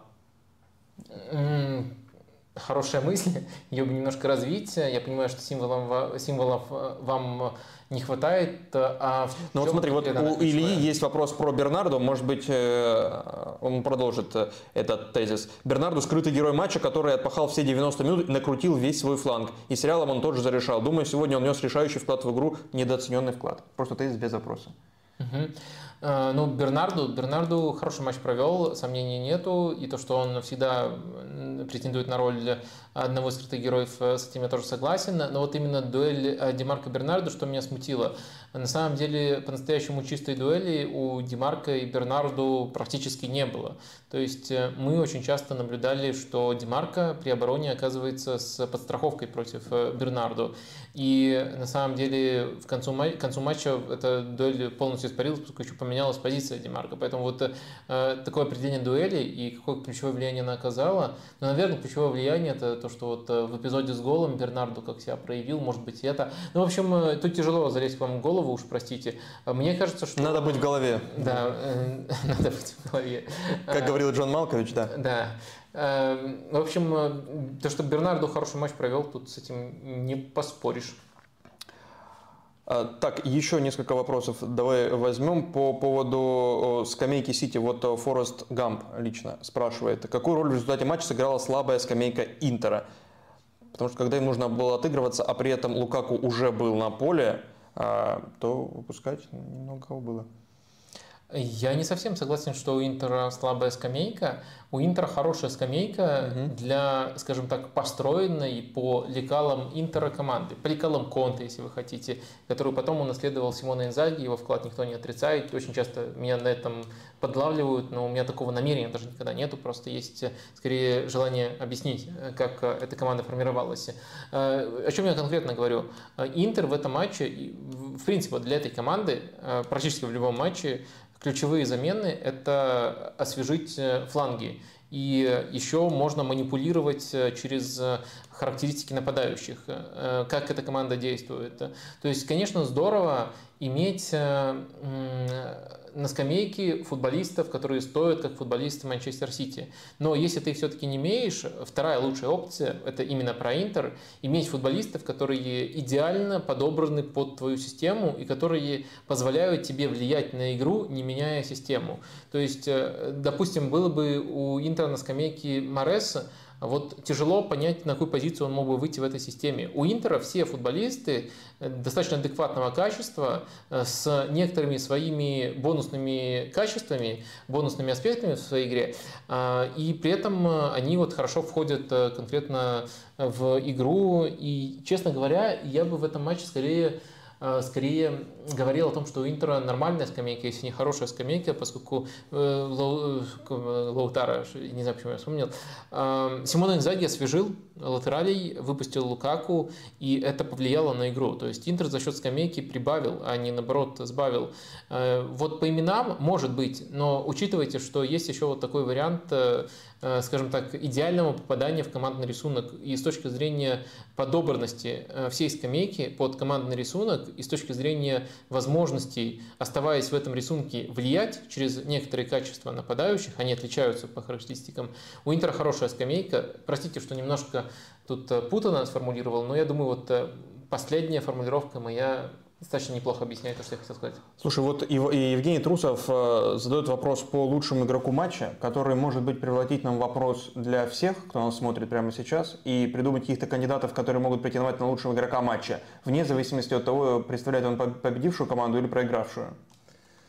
Э, лучший игрок матча. Если мы не угадаем э, вариант большинства, в чате будет жесткое возмущение. Еще один вопрос тогда запустим. Ну, Родри претендует, он э, и победный гол, и все свою работу сделал. Бернарду упоминали. Я видел несколько раз упоминание Димарка, но я не понимаю. Да, вот тут как раз Евгений Трусов спрашивает, лучший игрок Родри или все же Димарка? Димарка, ну а чем Димарка лучше? То, что он мог несколько раз забить э, и не забил. В одном эпизоде? Да. Несколько э, раз? Да, или... Или, ну... Хорошо, кто, я, кто, я, кто, я думаю, кто, что... кто лучше был? Потому что у Сити еще можно Эдерсона, естественно, который э, вытащил в концовке дважды, кажется. И по сути, спас эту победу для Сити. Кто лучше у Интера, если так сформулировать для тебя? Видел ли какого-то игрока у Интера, который э, был лучше, чем остальные? Ладно, пусть... Даже если это Лукаку. Давайте поставим Эдерсона, еще Гюндагана. А, все-таки так. А, у Интера не было человека, который может претендовать на лучшего игрока. Ну хорошо. Мне, мне вообще не нравятся эти спекулятивные, мне кажется, спекулятивные выборы лучшего игрока. Мне нравится в деталях обсуждать каждого, вот что он делал, как он влиял. Но мне кажется, что у Сити все, все, все главные претенденты. Напросились. Я, я вообще не понимаю. Эм, ну, окей. Э, короче, Деша часто упоминают, давайте его четвертым вариантом поставим, чтобы, э, скажем так, подмигнуть нашей э, публике. И, в принципе, это тоже весьма адекватно. Да, лучший игрок, э, опрос, который я создал, и через секунду уже ненавижу, потому что это не то, что мне близко. Я, я знал, что будешь ненавидеть это еще сначала, поэтому я и про, про, проговорил эту фразу, что ты не любишь э, такие вещи. И тем не менее. А, но э, я все-таки добью тебя, прости. У Интера кто лучший игрок? А, вопрос на засыпку. Потому что почти каждому есть либо какие-то оговорки, либо... Или, может быть, кто худший игрок у Интера? Трудные условия. Э, худший Джека. Mm. Тебе не кажется так? Не знаю, просто спрашиваю. Э, ну, Джека но он немного Джека, сыграл. Джека... Он не успел. Я думаю, в концовке, если бы он, условно, оказался в той позиции, где оказался он же Лукаку... Вы... Но он же выходил э, не на рисунок, который был в концовке, он выходил на рисунок, который был в начале. Это да, но... Симеона, не... Симеоне, боже мой, э, Симона Инзаги должен был это учитывать. И если мы оцениваем не какой-то альтернативный, я согласен, что если бы он оказался в концовке, но для этого он должен был выйти на замену, а не в старте. Но Симона Инзаги выпустил его осознанно в основе. даже если он худший, то его подставил тренер. Свое задание, да, он провалил, ну и, наверное, провалил из-за тренера, поскольку э, Инзаги не очень хорошо, не, не, не очень скажем так, хорошо попал в стартовый рисунок этого матча, э, решив выпускать именно такую пару нападающих. Кто тебе понравился у Интера? Давай, давай я тебе э, рикошетом отправлю этот вопрос. Анана. Ну, Анана, он яркий, но яркий Но он и спасал, он и спасал, и он и да. раздавал передачи. Поэтому я думаю, вот все, что требовалось от Анана, он делал на уровне Ананы. Да, у него было несколько передач в ауты, прям откровенно жестко в ауты, но он находился под давлением, на него бежали, и при этом он э, в среднем по матчу был уверен. Э, Анана, да, я, наверное, тут э, могу согласиться. Возможно, выбор был бы в пользу Лукаку, не, не смейтесь, если бы не было этих нереализованных моментов. То есть его влияние на игру было очень хорошим, э, и он мог претендовать на это, если бы Интер отыгрался. А для того, чтобы Интер отыгрался, замкнутый круг, из-за которого Лукаку в итоге не может претендовать на это, на это звание, э, Интер не отыгрался, поскольку он эти моменты не забил. Давай, э, может, еще коротко обсудим э, непосредственно эти моменты. Ну, То есть э, два, насколько я понимаю, главных, которые ему предъявляют, это когда он э, заслонил э, м, ворота Манчестер Сити, Ну, добивание э, э, Демарка сразу после пропущенного гола э, была э, атака Бьелси, э, когда один латераль на другого давал передачу, но в абсолют в а- анти-Бьелса атака, скажем так, э, когда один латераль на другого, но при этом головой и в суматохе, и Демарко сначала упал в перекладину, потом добивал, и на пути стоял Лукаку. И второй эпизод, когда Лукаку просто флешбэк из э, чемпионата мира матч с Хорватией, когда он в метре от ворот и бьет во вратаря. Э, Да, ну давай попробуем дать оценку этим моментам. Попробуем. Э, Я э, буду все-таки апологетом Лукаку, ты постарайся меня, если чуть что, приземлять. Давай Э, В первом эпизоде я бы обращал внимание на то, э, какую роль Лукаку, скажем так, сыграл в буллинге защитников Манчестер Сити. Э, Когда возникал этот момент, э, на него было отвлечено внимание, там можно вот отдельно э, посмотреть. Именно из-за этого Демарко, в принципе, оказался изначально свободным. Э, И это позитивная роль. Негативная роль это, конечно, то, что ну, в итоге всем надо поржать, поэтому он оказывается на пути мяча, и вот все с этого смеются. Но если внимательно смотреть, там мяч летел очень э, не сильно, и дальше еще был Диэш, который, ну, я уверен, на 95% выносил бы этот удар э, из пустых ворот. Так что ущерб, который Лукаку нанес, он смешной эпизод. Вот тут я не могу найти никакой отмазки. Смешно, значит смешно. Это действительно было ржачно. И мы, чего уж там, тоже немножко усмехнулись. Или не немножко. А, Но э, ценность этого, это э, ущерб, который он нанес этим эпизодом, э, этим действием, во- во-первых, оно хаотичное и, в принципе, может со многими случиться. А во-вторых, э, это не такой ущерб, Ценность, его который- ни- э, ценность этого эпизода ниже, чем время, которое ты ему уделяешь. Именно, именно. А второй момент, э, вот э, интересна твоя оценка, но мне кажется, что нельзя сказать, что Лукаку действовал э, вот именно как завершитель тут ужасно.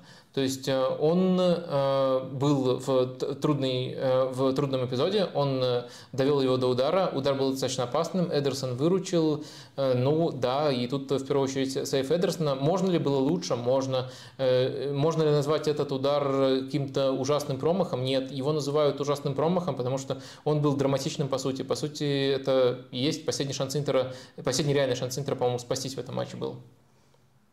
Ну, он стал таким и, наверное, будет выглядеть таким просто потому, что он случился в финале. Потому что он случился в финале в э, ситуации, в сценарии игры, Конечно. когда команда Я- проигрывает. Я готов ставить что угодно, что восприятие будет, то, что вот Лукаку, э, этот э, финал, лузер, э, там будут рисовать, если в английских медиа, э, его с бутылочками, типа bottled, э, он этот финал, и тоже мы какие-то мемы отечественные придумаем обязательно про Лукаку, куда же без этого.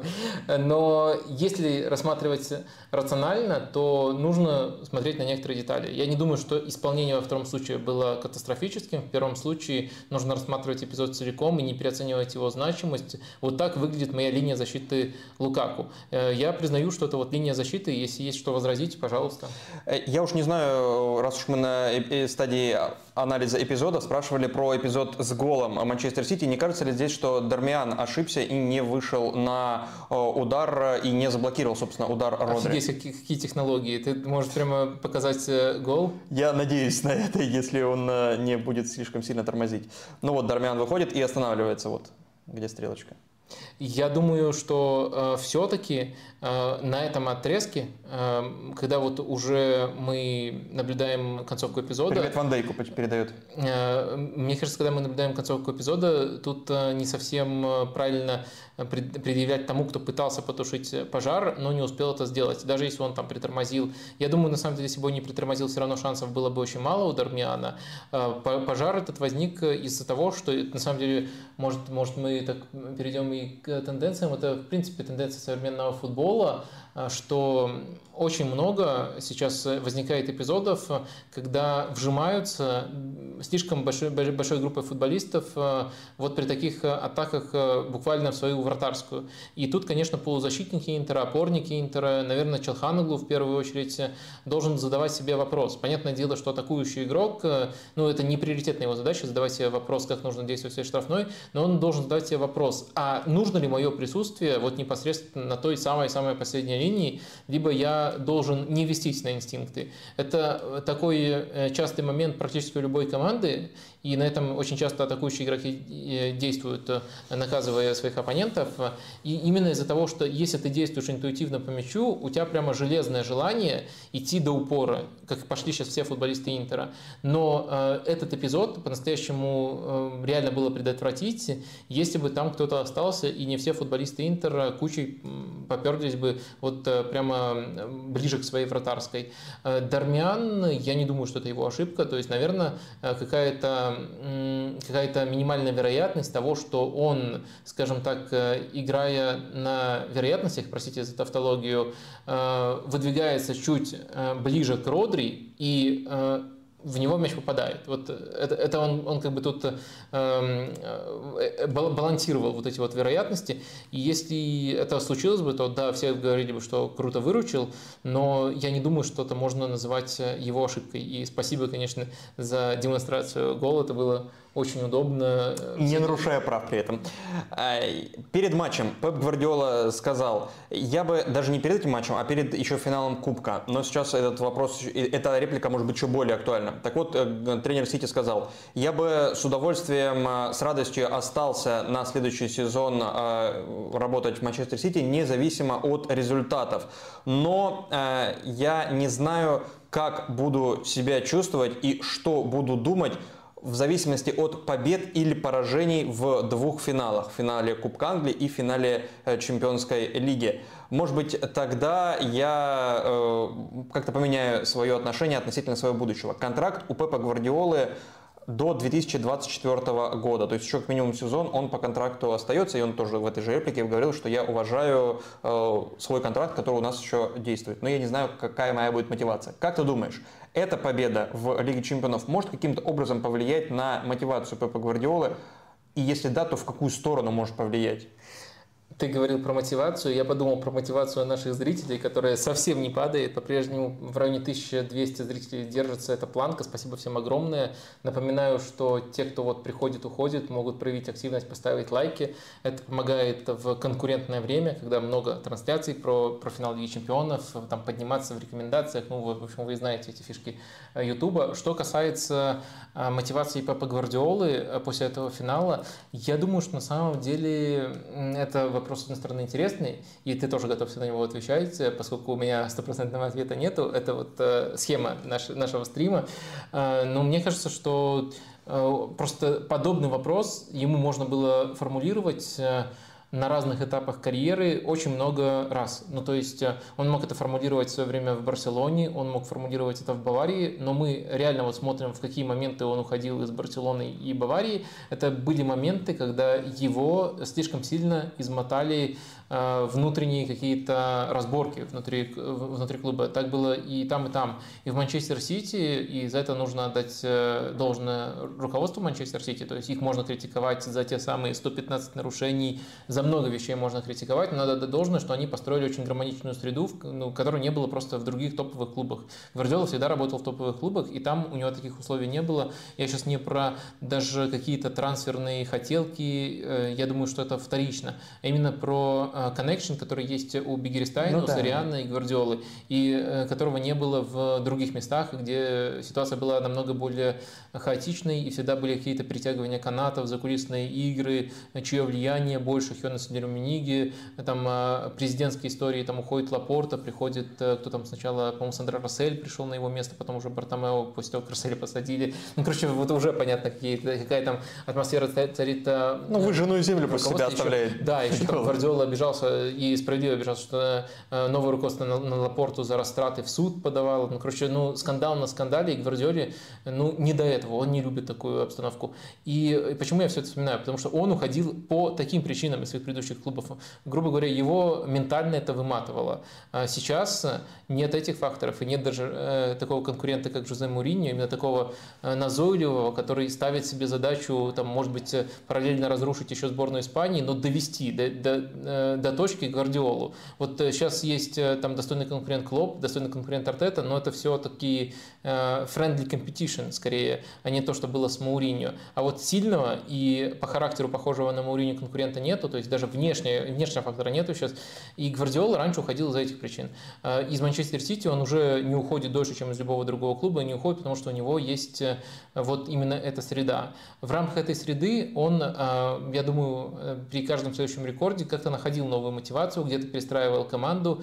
Э, Очень, не вспомню, кто говорил э, из футболистов э, это, но буквально вот весной была очень интересная цитата от одного из игроков Манчестер Сити о том, что помимо всего прочего, Гвардиола Бернарду, на 90% уверен, что это Бернарду, вспомнил, так как-то покопался и вспомнил. Бернарду, в общем, рассказывал, что Гвардиола, а, одна из фишек, которая позволяет Гвардиоле находить новую мотивацию для команды, это то, что он а, меняет э, детали в Манчестер Сити. Ну, то есть мы это обсуждали, как, э, оставаясь в рамках одной философии, Манчестер Сити становится другой командой. Сейчас Холланд был вот такой новой деталью, которую нужно интегрировать. И что-то новое он всегда придумывает. И Бернарду, продолжая эту мысль, рассказывал то, что игроки в таком случае мотивированы учиться, чтобы соответствовать это, этой новой идее, даже если эта новая идея не обязательно лучше старой, потому что там такая же по, по уровню, как старая, но игроки э, учатся. Если они учатся, то они на этот момент мотивированы. И так Гвардиола игроков мотивирует, э, и, по крайней мере, у команды мотивация не спадает, и Гвардиола мотивирует себя, и нужно ему, ему мотивировать э, себя. Это другой вопрос. Вы же, наверное, знаете про э, правило 30 минут Гвардиолы. Слышал эту историю? Э, Я стесняюсь спросить, про что он говорил 30 минут. Про 30 минут, наверное, не, не, не, про то, что ты подумал. Э, Это не он говорил 30 минут, это его лучший друг Мана Истиарте. Э, Наверное, вы о нем тоже слышали, известный в прошлом водное поло, игрок водное поло, Ватерполист. ватерполист. Я мастер как кроссвордов. Красавчик. Э, И, в общем, они дружат давно с Гвардиолой, он был в каждом его штабе. И вот он рассказывал, как близкий друг Гвардиолы, о том, что Гвардиола не может больше 30 минут не думать о футболе. А я именно поэтому подумал. Хорошо, я очень рад, что ты угадал. Э, И он рассказал, что вот иногда они там собирались с друзьями и прямо видели, что Пепу нужна перезагрузка и пытались заставить его не думать о футболе. И вот это все упиралось в 30 минут.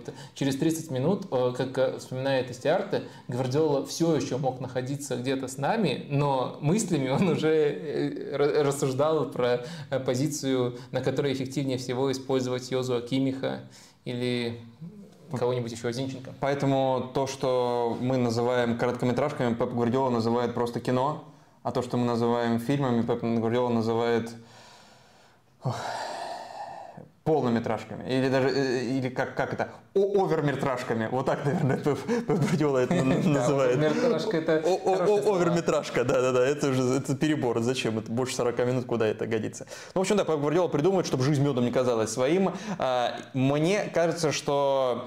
а, Спасибо за вопрос. Э, Мне кажется, что да, год еще точно Пеп отработает, но это может повлиять на на мотивацию э, вот в м, плане того, что путь закончен, и я уже морально чист, потому что в этом сезоне он очень часто, чаще, чем в предыдущих, э, повторял фразу «Мы должны выиграть Лигу Чемпионов, без этого наш путь не будет э, закончен». Без этого, э, ну, это как будто не, как будто пазл, которого не хватало. Пазл в картине достижений Пепа Гвардиола в Манчестер Сити. Он 7 лет здесь работает, нигде так долго он не работал. В два раза больше уже практически, чем... Э, а, ну, собственно, да, у него было 4 года, получается, в Барселоне, 3 в этом, ну вот, пол карьеры он здесь. А, и я думаю, год отрабатывает, а потом будет большой шанс э, у нас всех увидеть, как Гвардиола уходит из Манчестер Сити, либо берет небольшую паузу, либо идет работать в сборной, либо еще, может, какой-то клуб, что не верится. Знаешь, психологически, что... психологически будет проще расстаться с Манчестер Сити и проще смотреть в глаза шейхам. Э, Гвардиола, когда он э, еще работал в Барселоне, в одной из ранних книжек, э, там для книжки он давал интервью, рассказывал, что хочет после того, потренирует какое-то время, работать еще в достаточно раннем для тренера возрасте, уйти работать с детьми. С детьми? Да, с детьми он так и рассказывал. Да? Может, просто за это время поменялись у него приоритеты, но, по крайней мере, такая фраза из его уст была. Но это сейчас Мне Артета кажется... реализует его идею эту. неплохо э, засчитывается. Может быть, э, Гвардиоле, я просто вот думаю, какой может быть следующий шаг для Гвардиолы? Чертанова. Не, ну я не, я не про Чертанова, я уже про, скажем, другое направление. Э, я думаю, что, может быть, Гвардиоле было бы интересно стать идейным вдохновителем Сити Групп. То есть у Сити все больше и больше клубов.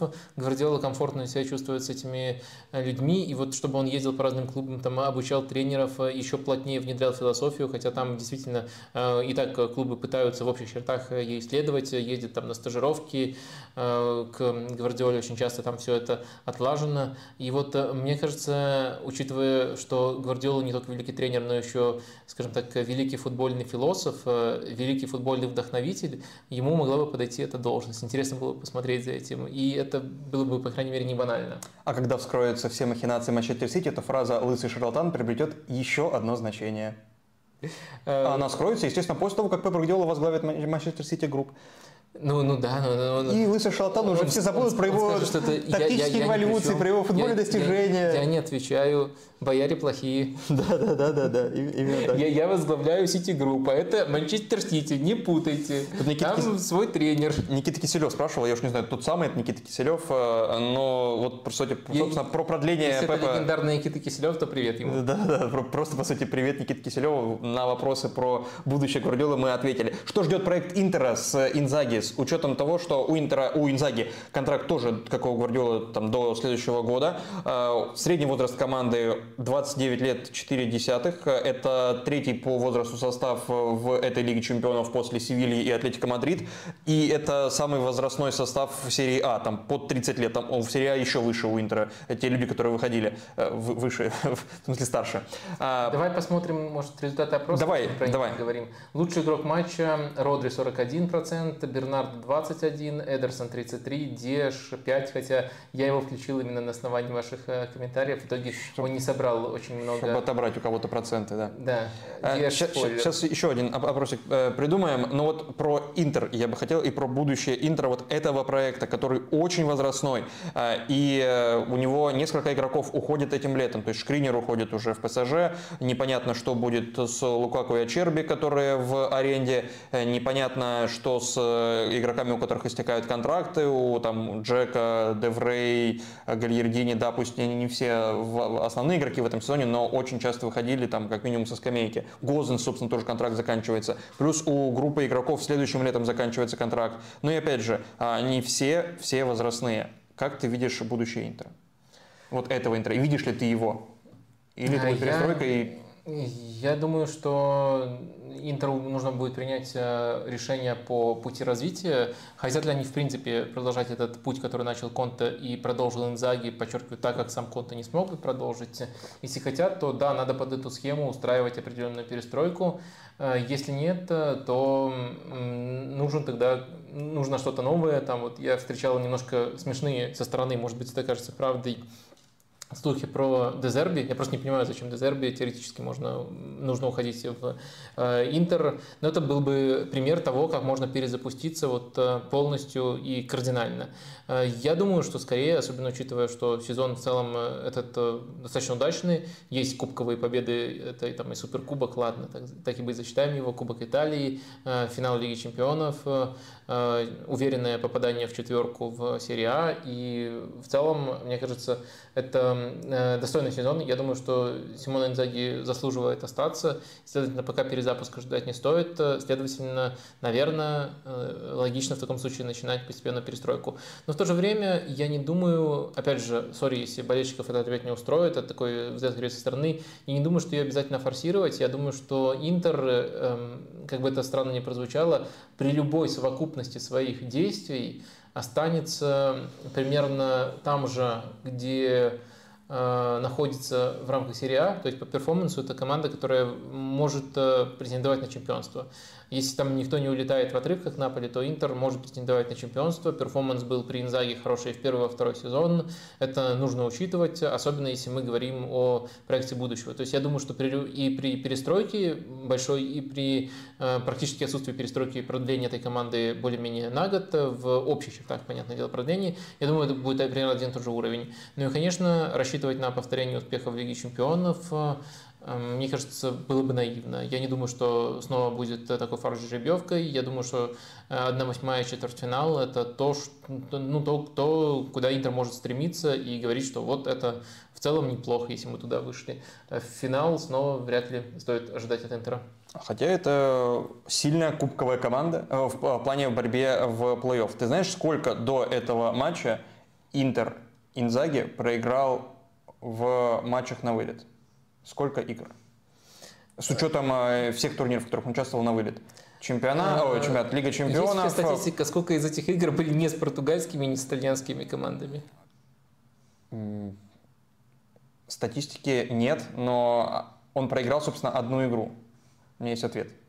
Ну, а у меня ответ, э, который намек на ответ, который сводится к тому, что а с кем он играл. Ну, то есть, да, э, на этом фоне Интер, конечно, на, на фоне более слабых либо Но все равно команд, два года, два года и одно поражение, и плюс вот сейчас поражение Сити. Поражение от Ливерпуля мы, было, и все. Мы обсуждали Почему я не удивлен? Вот не португальская команда да, но... и не итальянская, и сразу поражение. Эм, в общем, эм, мне кажется, что мы обсуждали, это уже даже не кажется, мы действительно обсуждали Интер и кубковую команду, такие черты у них есть, но просто важно это не преподносить вот в таком узком фокусе, то есть, вау, посмотрите, два года всех выносят в кубках. Надо еще учитывать, что Интер играл либо с равными, либо с заведомо более слабыми соперниками, а когда попал на сильного, ну, мы видели, что было. Я придумал название для этого стрима. Контекст.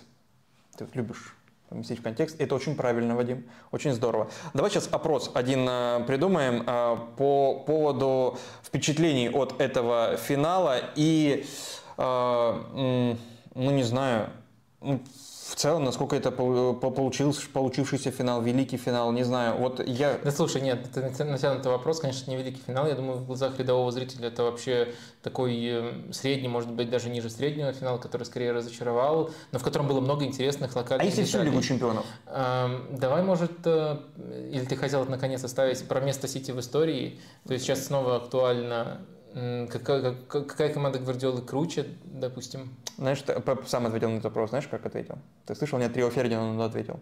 Ну?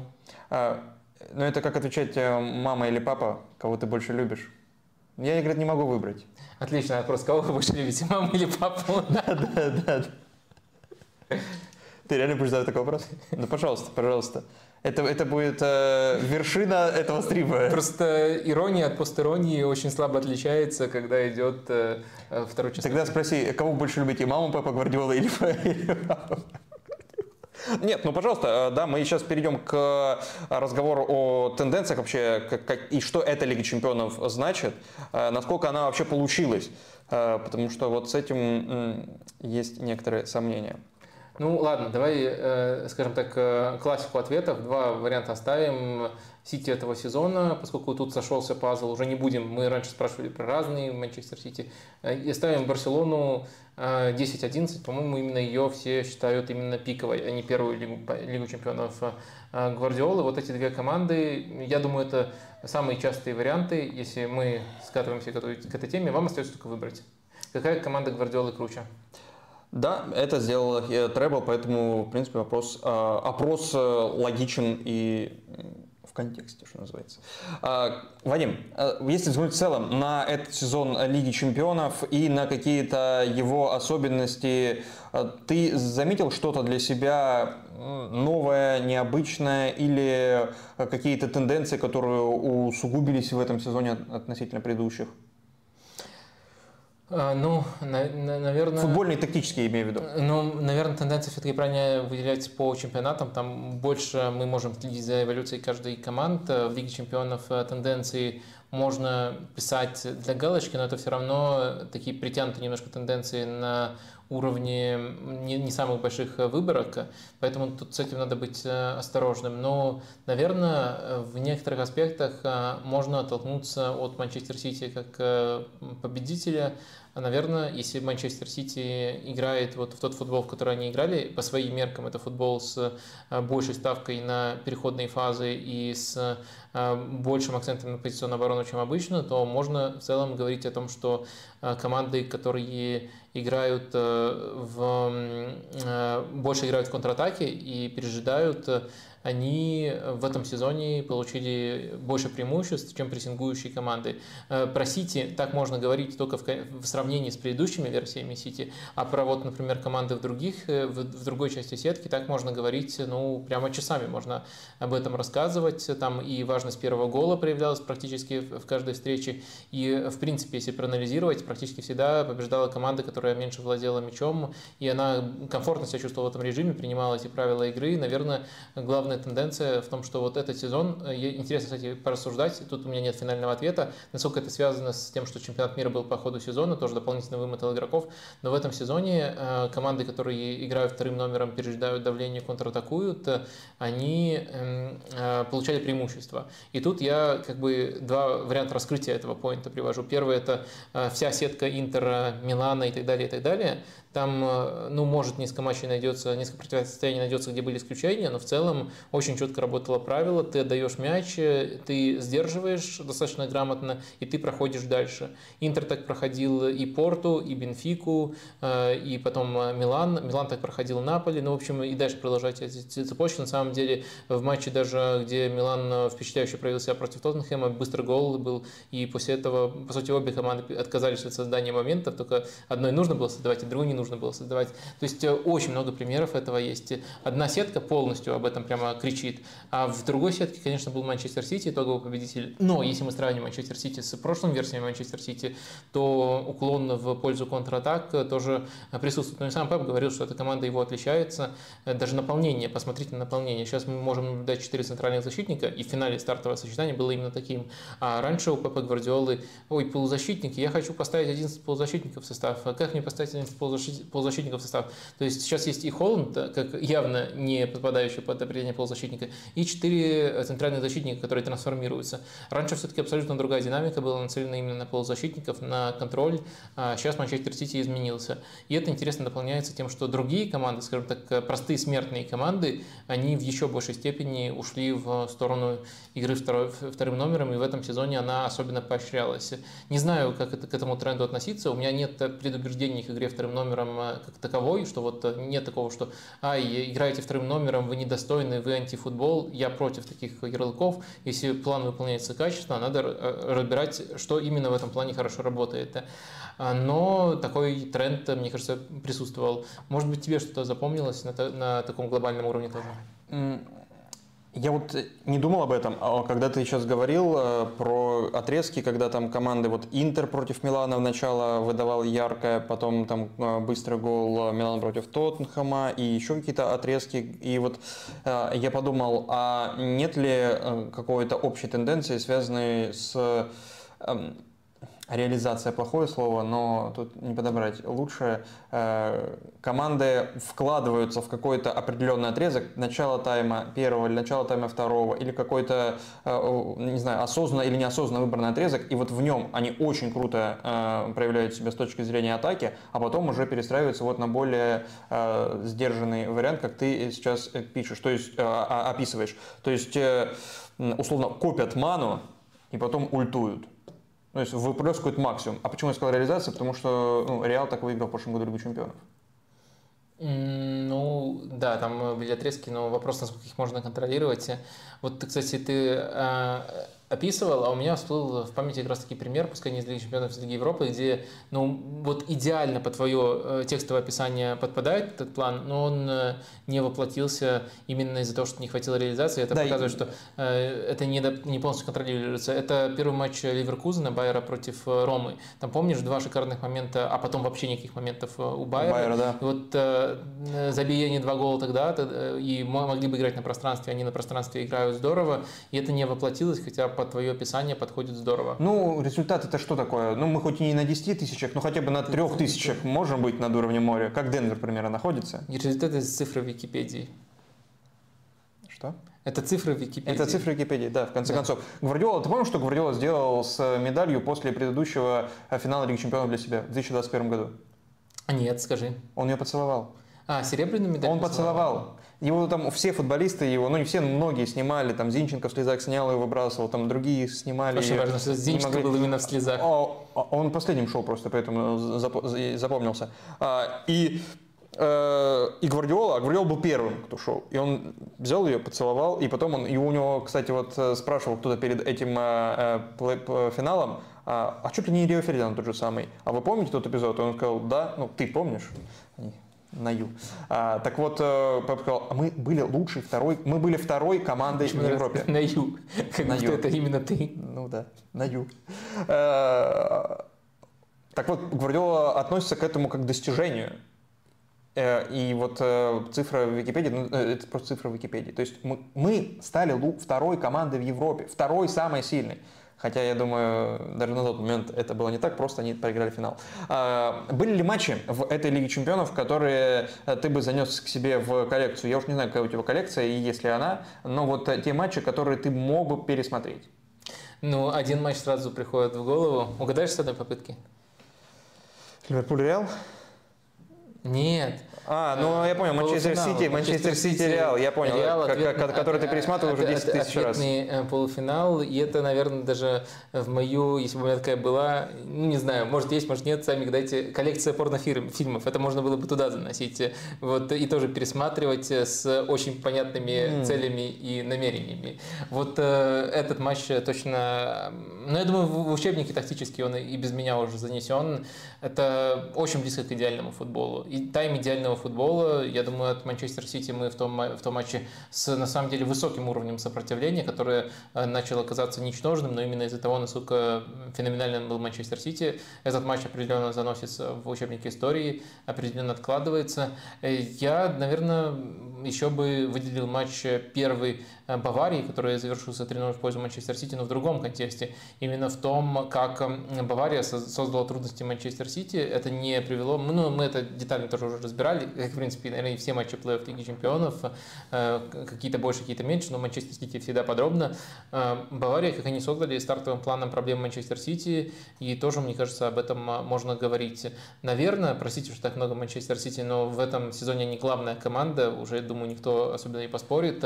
Наверное, я я бы еще занес, э, окей, э, я бы занес э, матч Манчестер Сити против Лейпцига второй, поскольку он был очень важен в плане схемы прессинга. То есть Гвардиола нашел абсолютно новую схему прессинга, и это тоже может быть из-за того, что Лейпциг не Реал, это не выглядело таким революционным прорывом и не отправилось в ту самую коллекцию, а отправляется просто в коллекцию хороших футбольных матчей. Э, но там была найдена новая схема прессинга, очень важная для концовки сезона Манчестер Сити, и тоже, я думаю, этот матч э, можно сохранить.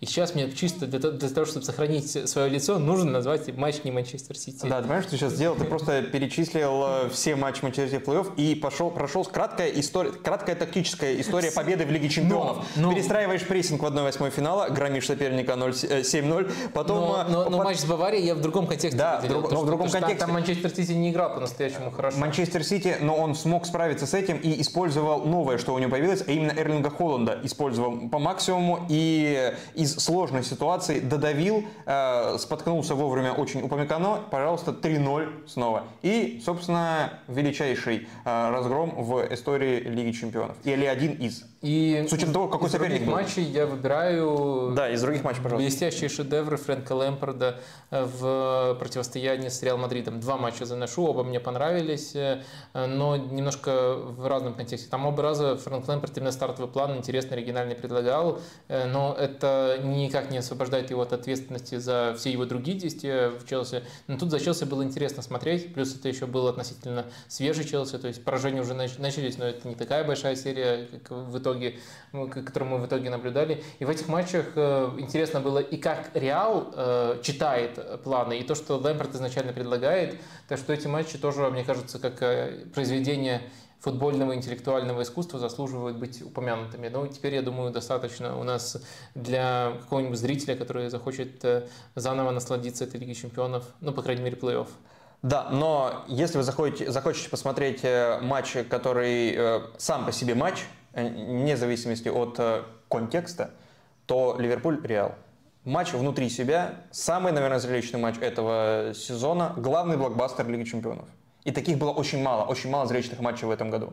Я согласен, я согласен. Тоже, тоже классный матч.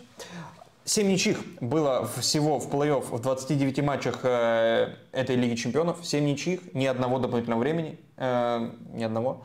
А, за последние 10 лет ни одного дополнительного времени было только раз. И вот сейчас. э, и в прошлом году было 8 ничьих и 2 дополнительных времени.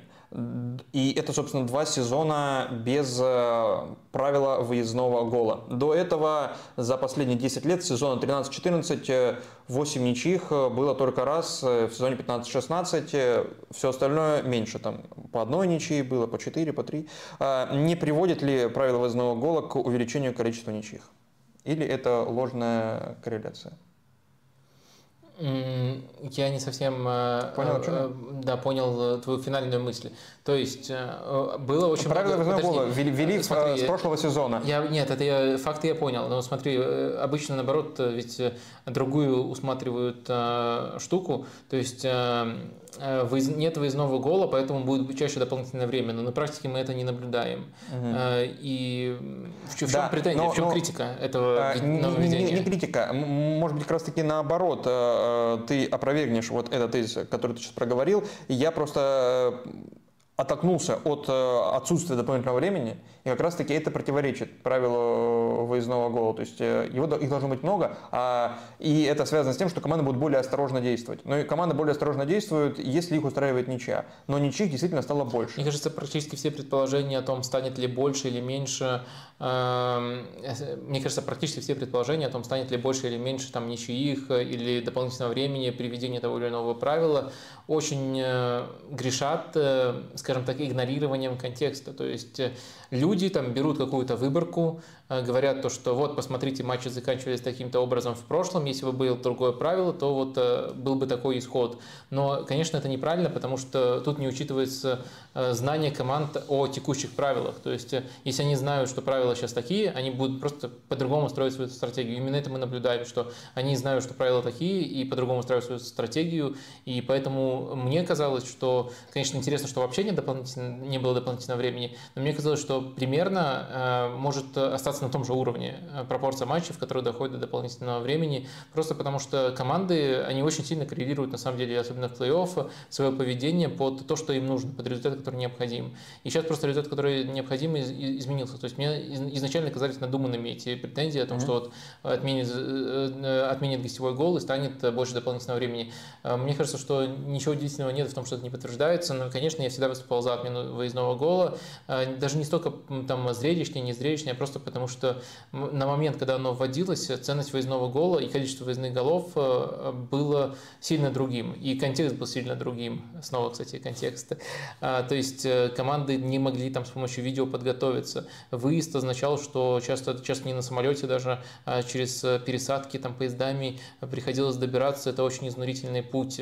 На стадионах тогда были не те, кого сейчас называют Throne Sandwich Fans, а настоящие такие олдскульные болельщики, там, тифози, хулиганы в разных странах, там, по-разному их называли. Сейчас это все поменялось, сейчас другая фанатская культура, сейчас нет такой атмосферы враждебности на каждом стадионе, и более того, сейчас есть единые стандарты, к, особенно в Еврокубках, к минимальные стандарты к полям э, и стадионам. Так что все это поменялось, и в тех условиях забивать, э, забивать выездной гол было действительно Э, чем-то, что нужно было стимулировать, и чем-то, что было сделать реально трудно. Э, сейчас это по-прежнему более трудно, чем забивать голы дома, но это не так трудно, как на момент введения правила. Поэтому я полностью поддерживаю то, что его отменили, поскольку когда его вводили, абсолютно другая ценность. А ценность этого гола была. А в итоге вот э, его важность сохранялась вплоть до упора. А, давай пару вопросов из чата возьмем. А, Вадим Балашов спрашивает, Вадим, у кого было больше шансов победить в финале? У Ливера в прошлом году, у Ливерпуля, э, или у Интера в этом? Я думаю, у Ливерпуля в прошлом. То есть, Он как будто даже фаворитом казался, Ливерпуль. А, нет, ты, ты, ты, я думаю, вопрос немножко про другое. То, что Ливерпуль, если, если сравнивать расклад перед матчем, то тут, тут Ливерпуля не обсуждается. я думаю, а, вопрос внутри матча? Про то, да, вот mm. как сыграла команда, и оцените, пожалуйста, Э, у кого было, кто был ближе к победе. Я думаю, все-таки uh-huh. Ливерпуль был ближе. Ливерпуль играл весь матч в достаточно цельный, доминантный футбол, которому немножко не хватало, скажем так, э, точки. То есть э, формально там Куртуа заставляли делать сейвы, но это не сверхявные моменты. И в целом Ливерпуль через эти не сверхявные моменты наиграл точно на один гол, может быть даже на несколько. И дальше было бы им проще уже, если бы снова счет сравнялся. И они к этому были реально близки. У Интера другая ситуация. У Интера действительно неплохие показатели по ожидаемым голам, но это все были такие либо отрезки, либо вообще э, единичные моменты. И первый тайм Интер э, точно не играл лучше. Вот у Ливерпуля был просто цельный, цельный матч,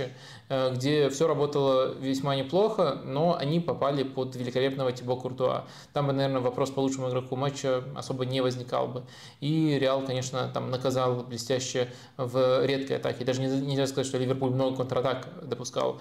У Ливерпуля действительно, мне кажется, превосходил соперника. А Интер э, мог э, за счет хорошего, сильного превосходства в финальной стадии довести матч до дополнительного времени. Но цельности у Интера не было. Не было такого, что э, все отрезки в матче похожи друг на друга, и что на каждом отрезке Интер играет либо чуть лучше, либо значимо лучше. А вот у Реала, у Ливерпуля, простите, можно нечто было подобное усмотреть. Так что мой ответ э, тут э, явно Интер. Э, я все в другую сторону. Явно Ливерпуль. Насколько вы следили за, за мыслью? Я явно причем. Не просто там вероятно, явно. Без вариантов. Ты поставил сюда, чтобы меня гипнотизировать просто логотип Интера.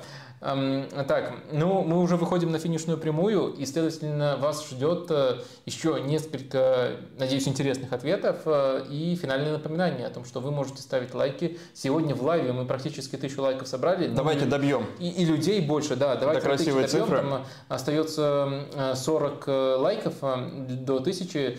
Проявите, пожалуйста, активность, если вы еще не поставили. И спасибо всем, кто уже ее проявил. Сегодня действительно у нас э, в лайве все очень здорово. Надеюсь, и на утро вы не забудете про стрим, если его вдруг не полностью посмотрели. Давай итоги опроса э, подведем про э, величайший ли это Сити, и потом еще один вопрос про величие Гвардиолы.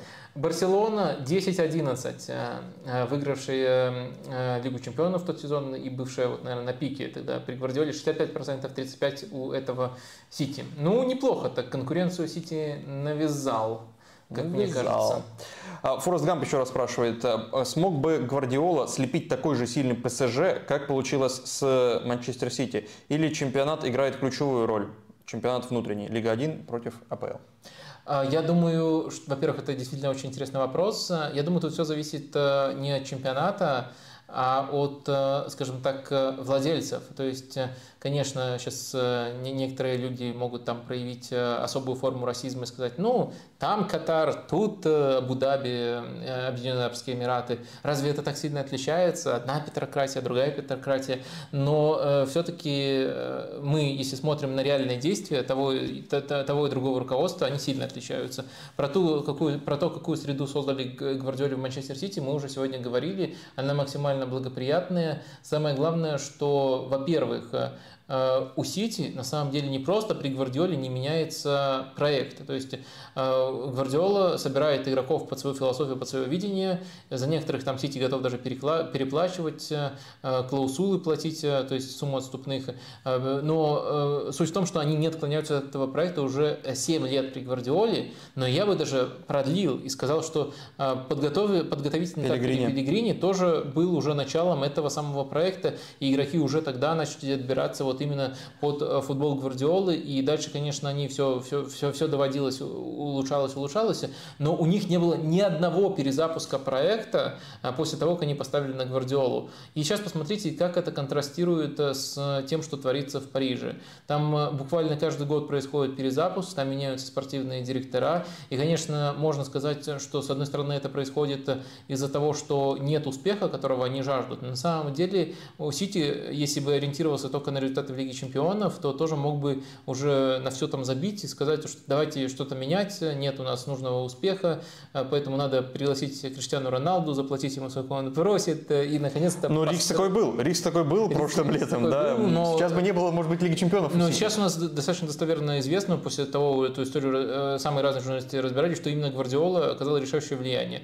Мог бы любой тренер ПСЖ оказать решающее влияние, или Гвардиола, будь он тренером ПСЖ, с его авторитетом оказать решающее влияние на подписание подписание, не подписание Неймара, либо Месси. Нет, я, я уверен, что нет и близко не смог бы. Э, и э, э, Гвардиола, если, естественно, мы приходим к скажем так, такому ответу.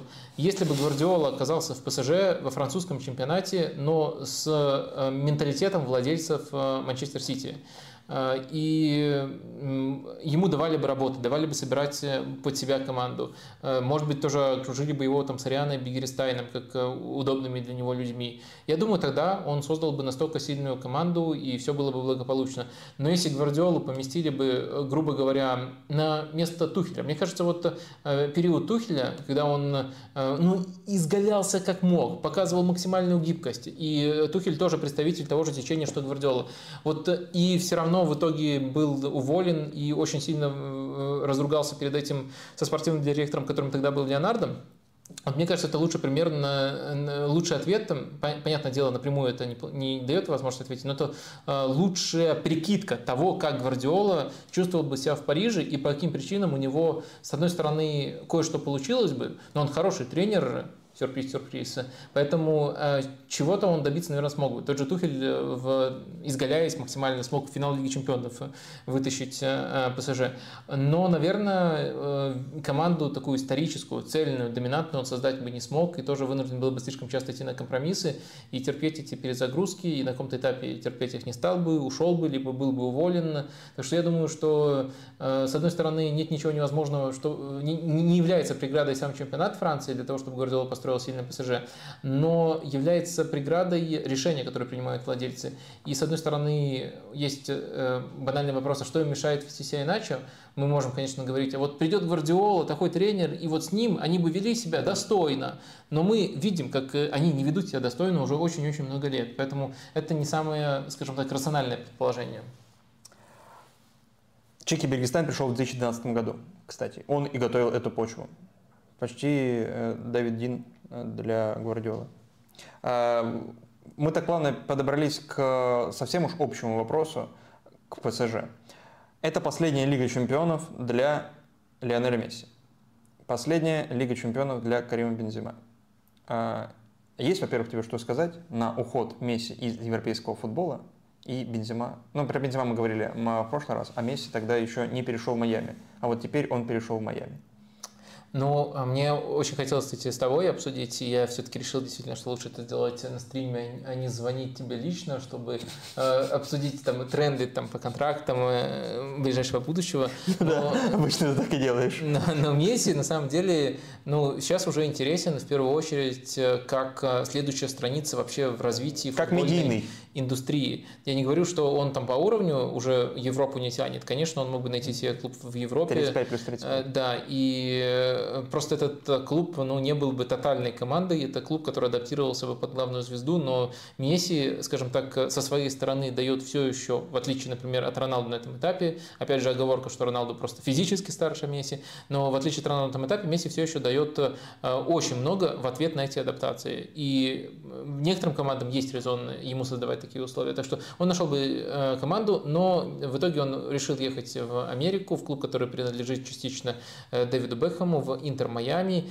И самое интересное там э, то, как будет структурирована эта сделка. И это намного больше, я думаю, ты тут не дашь соврать, похоже на сделки не футболистов, а ведущих э, звезд кино.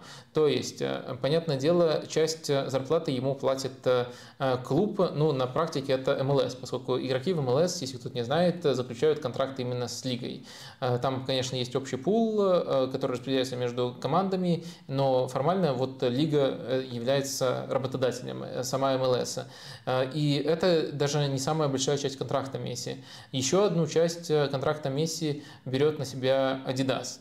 Adidas, э, с которым у Месси и так пожизненный контракт, но сейчас для того, чтобы развивать американский футбол, еще э, развивать футбол в Америке, в Штатах, так будет правильно сказать, еще, э, еще сильнее продвинуть команду, с которой они сотрудничают, Интер Майами, они берут на себя часть контракта Месси. И самая интересная деталь, пока все, что я назвал, это может быть слегка необычно, но в рамках других футбольных сделок такое уже было в истории футбола. Но самый интересный аспект это то, что Apple, который заключил Apple TV, ну и, следовательно, основная компания Apple, которые заключили контракт, по-моему, на десятилетие с MLS на трансляции, они э, Месси гарантируют э, часть дохода, который они получат от подписок, и там им достаточно легко, учитывая, какие, какие у них э, данные есть, продвинутые, какие собираются, зачем будет выяснить это, которые э, как бы связаны с, которые были привлечены через фигуру Месси. И то есть Месси получается отчисление от сборов. Вот так это, наверное. Да, да, это, получается. видимо, так и будет. Интересно, есть ли у них айтрекеры?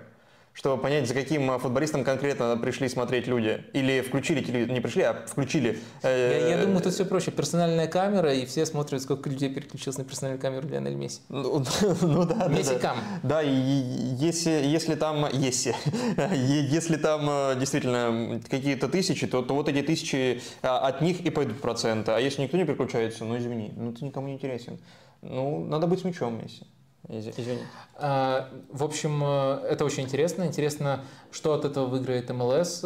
И в целом э, МЛС, э, хотя с одной стороны, Э, вот э, футбольный, скажем так, э, обозримый мир, ну это топ-5 лиг, кажется весьма закрытым. Но с другой стороны, что делает МЛС, мне очень импонирует. То есть то, как, то какие, какие интересные проекты, новые франшизы у них постоянно возникают. Ну, понятное дело, необычная для европейского футбола и стандартная, более-менее стандартная для, американской, для американских видов спорта схема розыгрышей тоже интересный аспект. То, как они заполняют свои стадионы, все это еще чемпионат мира 26 э, года, который они совместно проводят.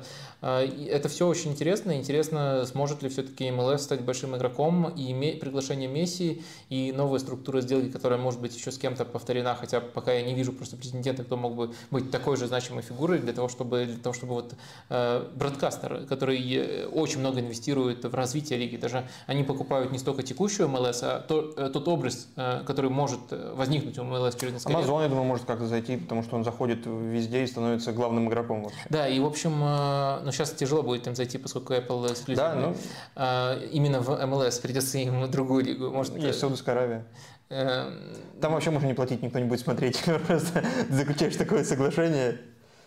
В общем, э, мне кажется, это достаточно интересно с двух ракурсов. Первый – это как поменяются футбольные контракты и что, как вообще поменяется даже мышление о футбольных контрактах.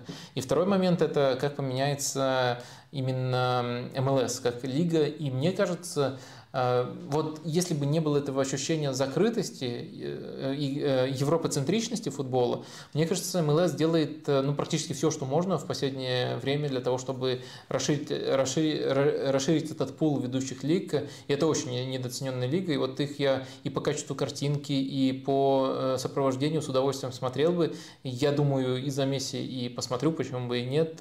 Ну, именно там не один-два матча, а в, пытаюсь погрузиться в более, э, в более полном объеме. А, так что это, это, это, это мне, меня интригует, этот проект действительно очень интересен. А что касается, э, ты упомянул еще Саудовскую лигу, да? А, ну, я Саудовскую упомянул в контексте там, перехода Бензима, допустим, и в контексте э, там, захода других э, больших медийных игроков в лиге, вот, в таком. Ну... Но там тоже, мне кажется, во-первых, Тут я более скептически нацелен, поскольку я не вижу, скажем так, главная мысль. Тоже очень интересный проект именно на уровне лиги, а не просто на уровне приглашения нескольких футболистов. Но тут я не вижу, кроме обертки, интересного наполнения, потому что Месси это только обертка, Бензема это только обертка, ну Канте это только обертка, а вот что еще делается на фоне, там... Без контекста это выглядит потрясающе. Месси это только обертка, Бензима это только обертка. А, что там делается внутри? Сделайте тиктоки из этого, пожалуйста. Э, что там делается внутри, это другой вопрос, и тоже очень интересный. И там тоже интересные сейчас процессы происходят. Э, в общем, э, вот это PIF, фонд самый глобальный Саудовской Аравии, инвестиционный, который владеет Ньюкаслом, они, грубо говоря, разбили огромные, а, а, они разбили большие суммы на трансферы и на зарплаты между четырьмя ведущими клубами. И вот эти клубы там отдельно выбирались. И это, с одной стороны, государ... программы, деньги из государственной программы, но это вот, наверное, аналог того, если бы э, «Газпром» в России в хорошие времена решил бы финансировать не только «Зенит», а четыре клуба в равной степени. Ну, понятное дело, что они э, какое-то время примерно этим занимались, там клуба три или четыре было, но все-таки не в равной степени. И с четким пониманием, что монополия одного клуба – это зло для чемпионата, а не благо для чемпионата. И в Саудовской Аравии есть это понимание, есть желание какие-то бешеные деньги э, вбрасывать в футбол, привлекать звезд, пока это стратегия именно на звезд, которые находятся на заключительном этапе своей карьеры, но также интересный прием, который связан именно с более равномерным распределением. Наверное, можно сказать, что это чем-то похоже на Китай, когда вот Китай, помнишь этот отрезок, да. Э, Халк, Вицель, когда они все там приходили и разные клубы могли, там Оскар тоже был, там приглашать себе ведущих, э, ведущих игроков и неплохих э, тренеров. Э, наверное, это похоже на Китай, но есть важная оговорка. В Саудовской Аравии люди намного сильнее привязаны к футболу. То есть спрос на футбол, запол... грубо говоря, готовность заполнить стадион, который там 60 тысяч плюс, намного выше, чем угу. в Китае. Поэтому тут есть э, как бы и аудитория, и попытка ее удовлетворить. И поэтому этот проект выглядит, э, ну и плюс, э, наверное, тут есть еще определенная дистанция, поскольку все понимают, что как минимум будет точка 30 -го года, они претендуют на чемпионат мира 30 -го года, и до этого этапа нужно все вот продвигать, продвигать, особенно если предложение будет успешным у Саудовской Аравии. И дальше, кто знает, в какой точке Саудовская Аравия окажется. Опять Э, тяжело прогнозировать большое будущее, но это два очень интересных проекта. И интересно, что что-то принципиально новое, чего раньше не пробовали, либо не пробовали именно в этих форматах, появляется на периферии. То есть тебя, будто, за тебя буквально как за зрителя конкурируют. У нас вот э, такие идеи, может, ты нас посмотришь. А у нас вот э, такой проект, может, ты нас посмотришь. Э, в общем, это, это, мне кажется, все очень э, интригующе. Ну и понятное дело, что еще, наверное, можно выделить ракурс, что Саудовская Аравия пытается сделать э, все, чтобы в первую очередь позвать звездных мусульманских игроков. Нгола Канте и Бензема подходят именно под эту категорию. Криштиано Роналдо кто знает, пока нет, пока не подходит, но это особый случай, его еще и раньше все-таки позвали. Вот примерно такие ориентиры. Может быть, может быть, еще это дополнительный ракурс именно с точки зрения привлечения конкретной аудитории. которую нам до конца не понять. У нас есть тоже это некоторая европоцентричность, но это даже на уровне некоторых английских исследований доказанный факт, что мусульмане э, болеют э, за игроков э, персонально в большей степени. То есть есть культ поклонения Салаху, есть еще в других странах очень похожие футболисты, за которых болеют не, не по паспорту, а потому что вот они мусульмане, дополнительно, дополнительную поддержку они себе таким образом получают. Наверное, это не говорит ничего, там, ничего серьезного именно про саму культуру, там, христианство, мусульманство, христианство, ислам, об этом ничего не говорит, это просто говорит о том, что э, звездных футболистов мусульман меньше, это не воспринимается пока как должное, и, следовательно, дополнительная фан-база за ними ходит.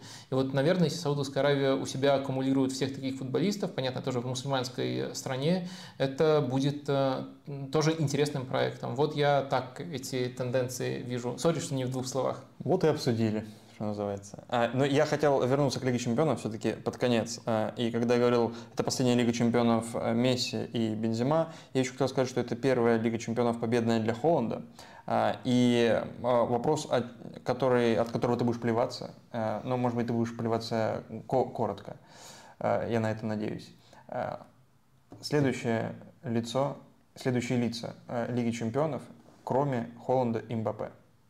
Есть ли кто-то, кто еще будет ассоциироваться так прочно? Потому что, ну, из оставшихся, ну, ну Модрич... А что значит лицо Лиги Чемпионов? Ну, как вот а, Роналду, как Месси, те люди, которые вот на обложке Лиги Чемпионов, вот это главные лица Лиги Чемпионов, лучше там бомбардиры и прочее, прочее, прочее, но даже без бомбардирского. А, лучше, ну, лицо Лиги Чемпионов Модрич, безусловно.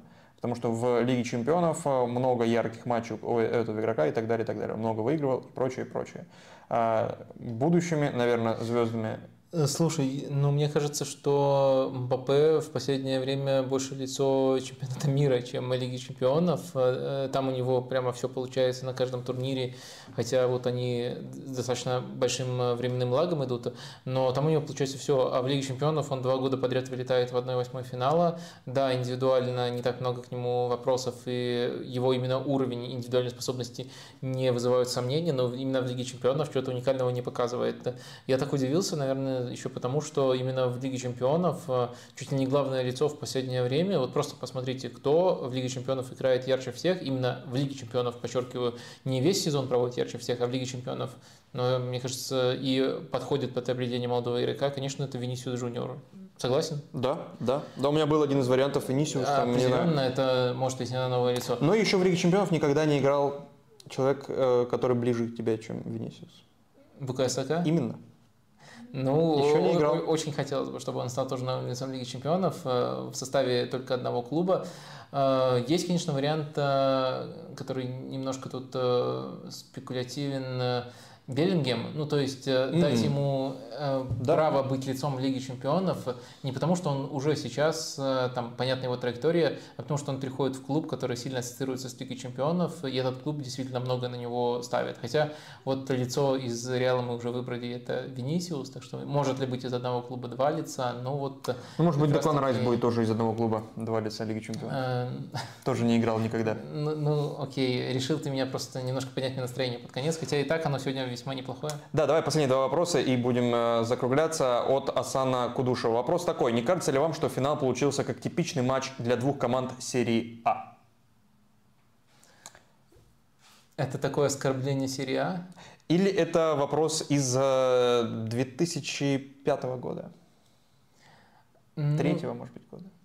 Ну, честно говоря, мне кажется, что он э, в некоторых аспектах э, похож э, на то, что мы можем наблюдать в серии А, но не в том, что это прямо низовой матч. Ну и да, это, конечно, матч не супер высокой интенсивности, не супер высокого качества, и такое тоже в серии А проходит. Но самый главный элемент похожести, наверное, в том, что в серии А мы чаще, чем в других лигах, как мне кажется, видим матчи, которые не контролируются на 100% одной командой, и в которых инициатива переходит от одной команды к другой. А, то есть сначала мы наблюдали Манчестер Сити, который Эм, может быть, эм, не очень был хорош в созидании, но прижимал Интер. Ну, скажем так, э, в роли Ферентины, если мы берем серию А, выступал Манчестер Сити со всеми скидками, со всеми оговорками. Э, и потом, э, после гола, особенно в финальном этапе, э, делаются замены. И причем влияние на игру через замену – это тоже признак серии А неплохой. Ну и тут их делал просто тренер серии А, Симона Инзаги. И инициатива уже переходит к другой команде. И вот в других лигах, по моим ощущениям, больше матчей особенно если мы говорим о матче топовых команд, где есть четкое понимание, какая команда хочет в этом этот матч контролировать э, в первую очередь. А тут контроль был переходящим, и это свойственно серии А больше, чем другим лигам. Но, видите, для того, чтобы объяснить, как этот матч может быть похож на матч серии А, мне пришлось уйти ну, в очень абстрактные вещи, так что, наверное, все-таки это немножко натянутая аналогия изначально. По зрелищности, как бы ты, а какую бы оценку ты дал этому матчу, этому финалу, если э, финалу Лиги Чемпионов, если за 10 по 10-бальной шкале принять финал стамбульский предыдущий между Ливерпулем и Миланом, про зрелищность именно говорю, а, а за 0 э, брать матч э, Милана-Ювентуса в 2003 году? А что, стамбульский финал был таким зрелищным? Мне кажется, да. И даже, ну, понятное дело, э, невероятная драма, но и даже без этой драмы куча моментов и моментов э, у Милана там, в дополнительное время, когда Дудек тащил, когда там Шевченко, несколько моментов крутых было. То, что он был результативным и драматичным, я не оспариваю. Но то, что там были большие отрезки проседания, я этот матч пересматривал э, и изначально несколько раз, и потом пересматривал еще, когда отдельный материал по нему писал. Короче, я не... Я знал, что нельзя задавать этот вопрос, но не поверил, не поверил сам себе и наступил на эти грабли. Самый зрелищный финал, ну ты же знаешь. Э, Барселона и Арсенал? Нет. Интер Бавария. А, а нет. Хотел посмотреть просто на твое лицо. Это тоже один из самых э, скучных финалов. Короче, давай просто от единицы до десяти и... Да, давай. Э, не будем э, весь рейтинг финалов. Сколько Стамбулов из, из 10? А, в общем, наверное, 4 я поставил бы. И Но... Ну. это я еще немножко предвзят, поскольку мне придется этот матч пересматривать. И теоретически у меня должна быть мотивация называть более высокую оценку, чтобы э, как бы толкнуть тебя к этому процессу. Вопрос последний, и который поможет тебе пересмотреть этот матч с настроением определенным от VS. Победа Интера по XG. Почему так хвалят Ман Сити? Интер был лучше. По XG у Манчестер Сити 0.94, у Интера 1.81. А, ну, XG... И, и, и контекст еще раз ты дашь. Да, контекст это важное слово, особенно важное в этом а, контексте. Э, в общем, э, их же в рамках одного матча. Вот можете проверить, мы очень часто критиковали эту концепцию. XG – это не замена просмотру матча. То есть вы можете сказать, что Интер был лучше, но XG в данном случае не аргумент. XG просто, если мы берем э, матчи, которые мы не видели, это нечто, что отражает рисунок матча больше, чем финальный счет. Но э, если мы этот матч видели, то XG это не какая-то Э, не какая-то первичная величина. Мы должны смотреть именно на то, как все развивалось. XG, э, у XG есть на дистанции одного матча огромное количество недостатков. Ну, во-первых, просто-напросто тут производится меньше ударов, э, чем на дистанции хотя бы 10 матчей, и у нас э, меньше возможность избегать некоторых неверных оценок конкретных ударов. Если на дистанции 10 матчей, то они могут там размыться, и все более-менее нормализуется. Тут нормализоваться не может. Во-вторых, XG в рамках одного матча плохо работает с тем, что называется game state. То есть э, ты выступаешь, играешь в ничью, либо выигрываешь, и у тебя меняются задачи. И если ты в рамках одного матча забил гол не самый очевидный, и гол Манчестер Сити по XG, кстати, не самый очевидный как раз таки, и после этого твоя игра поменялась, э, то по XG э, ты можешь из-за этого не добрать. Но э, на самом деле ты можешь все еще достаточно неплохо контролировать Э, матча, и нужно просто смотреть контекст. Я не говорю, что это был прямо тот случай, когда Манчестер Сити идеально все контролировал, такого не было, но и Интер не был э, категорически лучше, явно лучше, настолько лучше, насколько э, был PSG, если мы, если мы обращаемся к этому матчу. Наверное, с вашим стартовым посылом, почему все так сильно хвалят Манчестер Сити, можно согласиться. В рамках конкретного матча я сразу сказал, что Сити не сыграл на своем уровне, но в то же время, наверное, понять можно и людей, которые хвалят Манчестер Сити. Они хвалят, потому что требл это уникальный, потому что на дистанции сезона команда играла очень здорово. В общем, я, наверное, даже процентов на 50 не перечислил все недостатки ежи, это просто отдельная тема на дистанции одного матча, и очень много вещей, в принципе, у ИГЖ, как у любого статистического параметра, есть много недостатков на любых дистанциях, и э, для того, чтобы оперировать параметром, нужно не тыкать им, а нужно знать недостатки доскональные. Чем лучше ты их знаешь, тем э, лучше ты можешь этим параметром оперировать. И, в общем, э, по XG важно понимать вот э, все эти особенности. Я некоторые постарался проговорить в, той, в том объеме, в котором можно, отвечая на один из последних вопросов на стриме в почти там, два с лишним часа ночи. Но в целом, я думаю, я картину вам предоставил. Но с вашим основным тезисом, почему все так сильно хвалят Манчестер Сити, с вашим восклицанием основным, я согласен, в принципе. А я думаю, что Сити не провел грандиозный финал. Что по ожидаемым лайкам, Вадим? И по реальным? А, тысяча лайков. А, Есть. Ожидания, Все. фиг знает какие. Мы раньше просто не выходили в час ночи. Повторить. Да, мы просто не знали, чего ожидать можно. Поэтому вот э, интересный experience. Надеюсь, что Э, скажем так, э, на этом коммуникация наша не прекратится, еще потом люди некоторые потянутся и в записи тоже посмотрят. Да, Лига Чемпионов, все, Манчестер Сити победил. Ура, ура, это случилось. Я пытался прощаться. А, ну хорошо.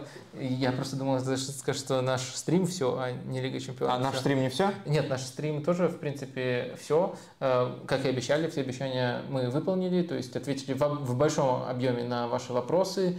Э, разобрали э, в формате именно экспресс-разбора. Я думаю, сходу в другом было бы тяжело разобрать этот матч. И, наверное, наверное нужно только сказать... До летней про... паузы мы еще вернемся, вероятно. Да, про наши э, планы. В общем, сейчас э, они, в принципе, у меня достаточно неплохо сформулированы. Смотрите, э, по Лиге чемпионов э, в скором времени, в начале недели еще выйдет э, подкаст Э, там у нас, э, надеюсь, ничего не сорвется. Фу, планируется приглашение Мурада Мусаева. Очень интересно будет послушать, что он расскажет нам про этот финал. Э, потом у нас, скажем так, будет неделя отдыха от стрима. Следующую пятницу мы не выходим, и в субботу тоже не выходим, но скоро мы вас порадуем большим выпуском подкаста со статуэтками. А, и, ну, то есть, там, э, наши номинации, Оскар, и этот подкаст, как правило, по 4 часа занимает, поэтому э, стрима в тот момент не будет. Будет только этот подкаст, вы его хорошенько послушаете. И, наконец, получается, мы тут подобрались к пятнице 23 числа. Возвращение нашего э, формата. Вот в этот день мы с вами увидимся, и там э, уже подведем то, что я называю Э, совсем задротскими, гиковскими финальными итогами сезона. О, я назвал это изначально итоги сезона после условия, то есть настоящие итоги уже подведены. Угу. И все уже задолбались их подводить. И нам наш челлендж будет рассказать что-нибудь, что еще не сказано в таких условиях. Мы постараемся это сделать. Дата 23 июня. Вот такой у нас график. Теперь точно можно прощаться. Пока. До скорых встреч. thank you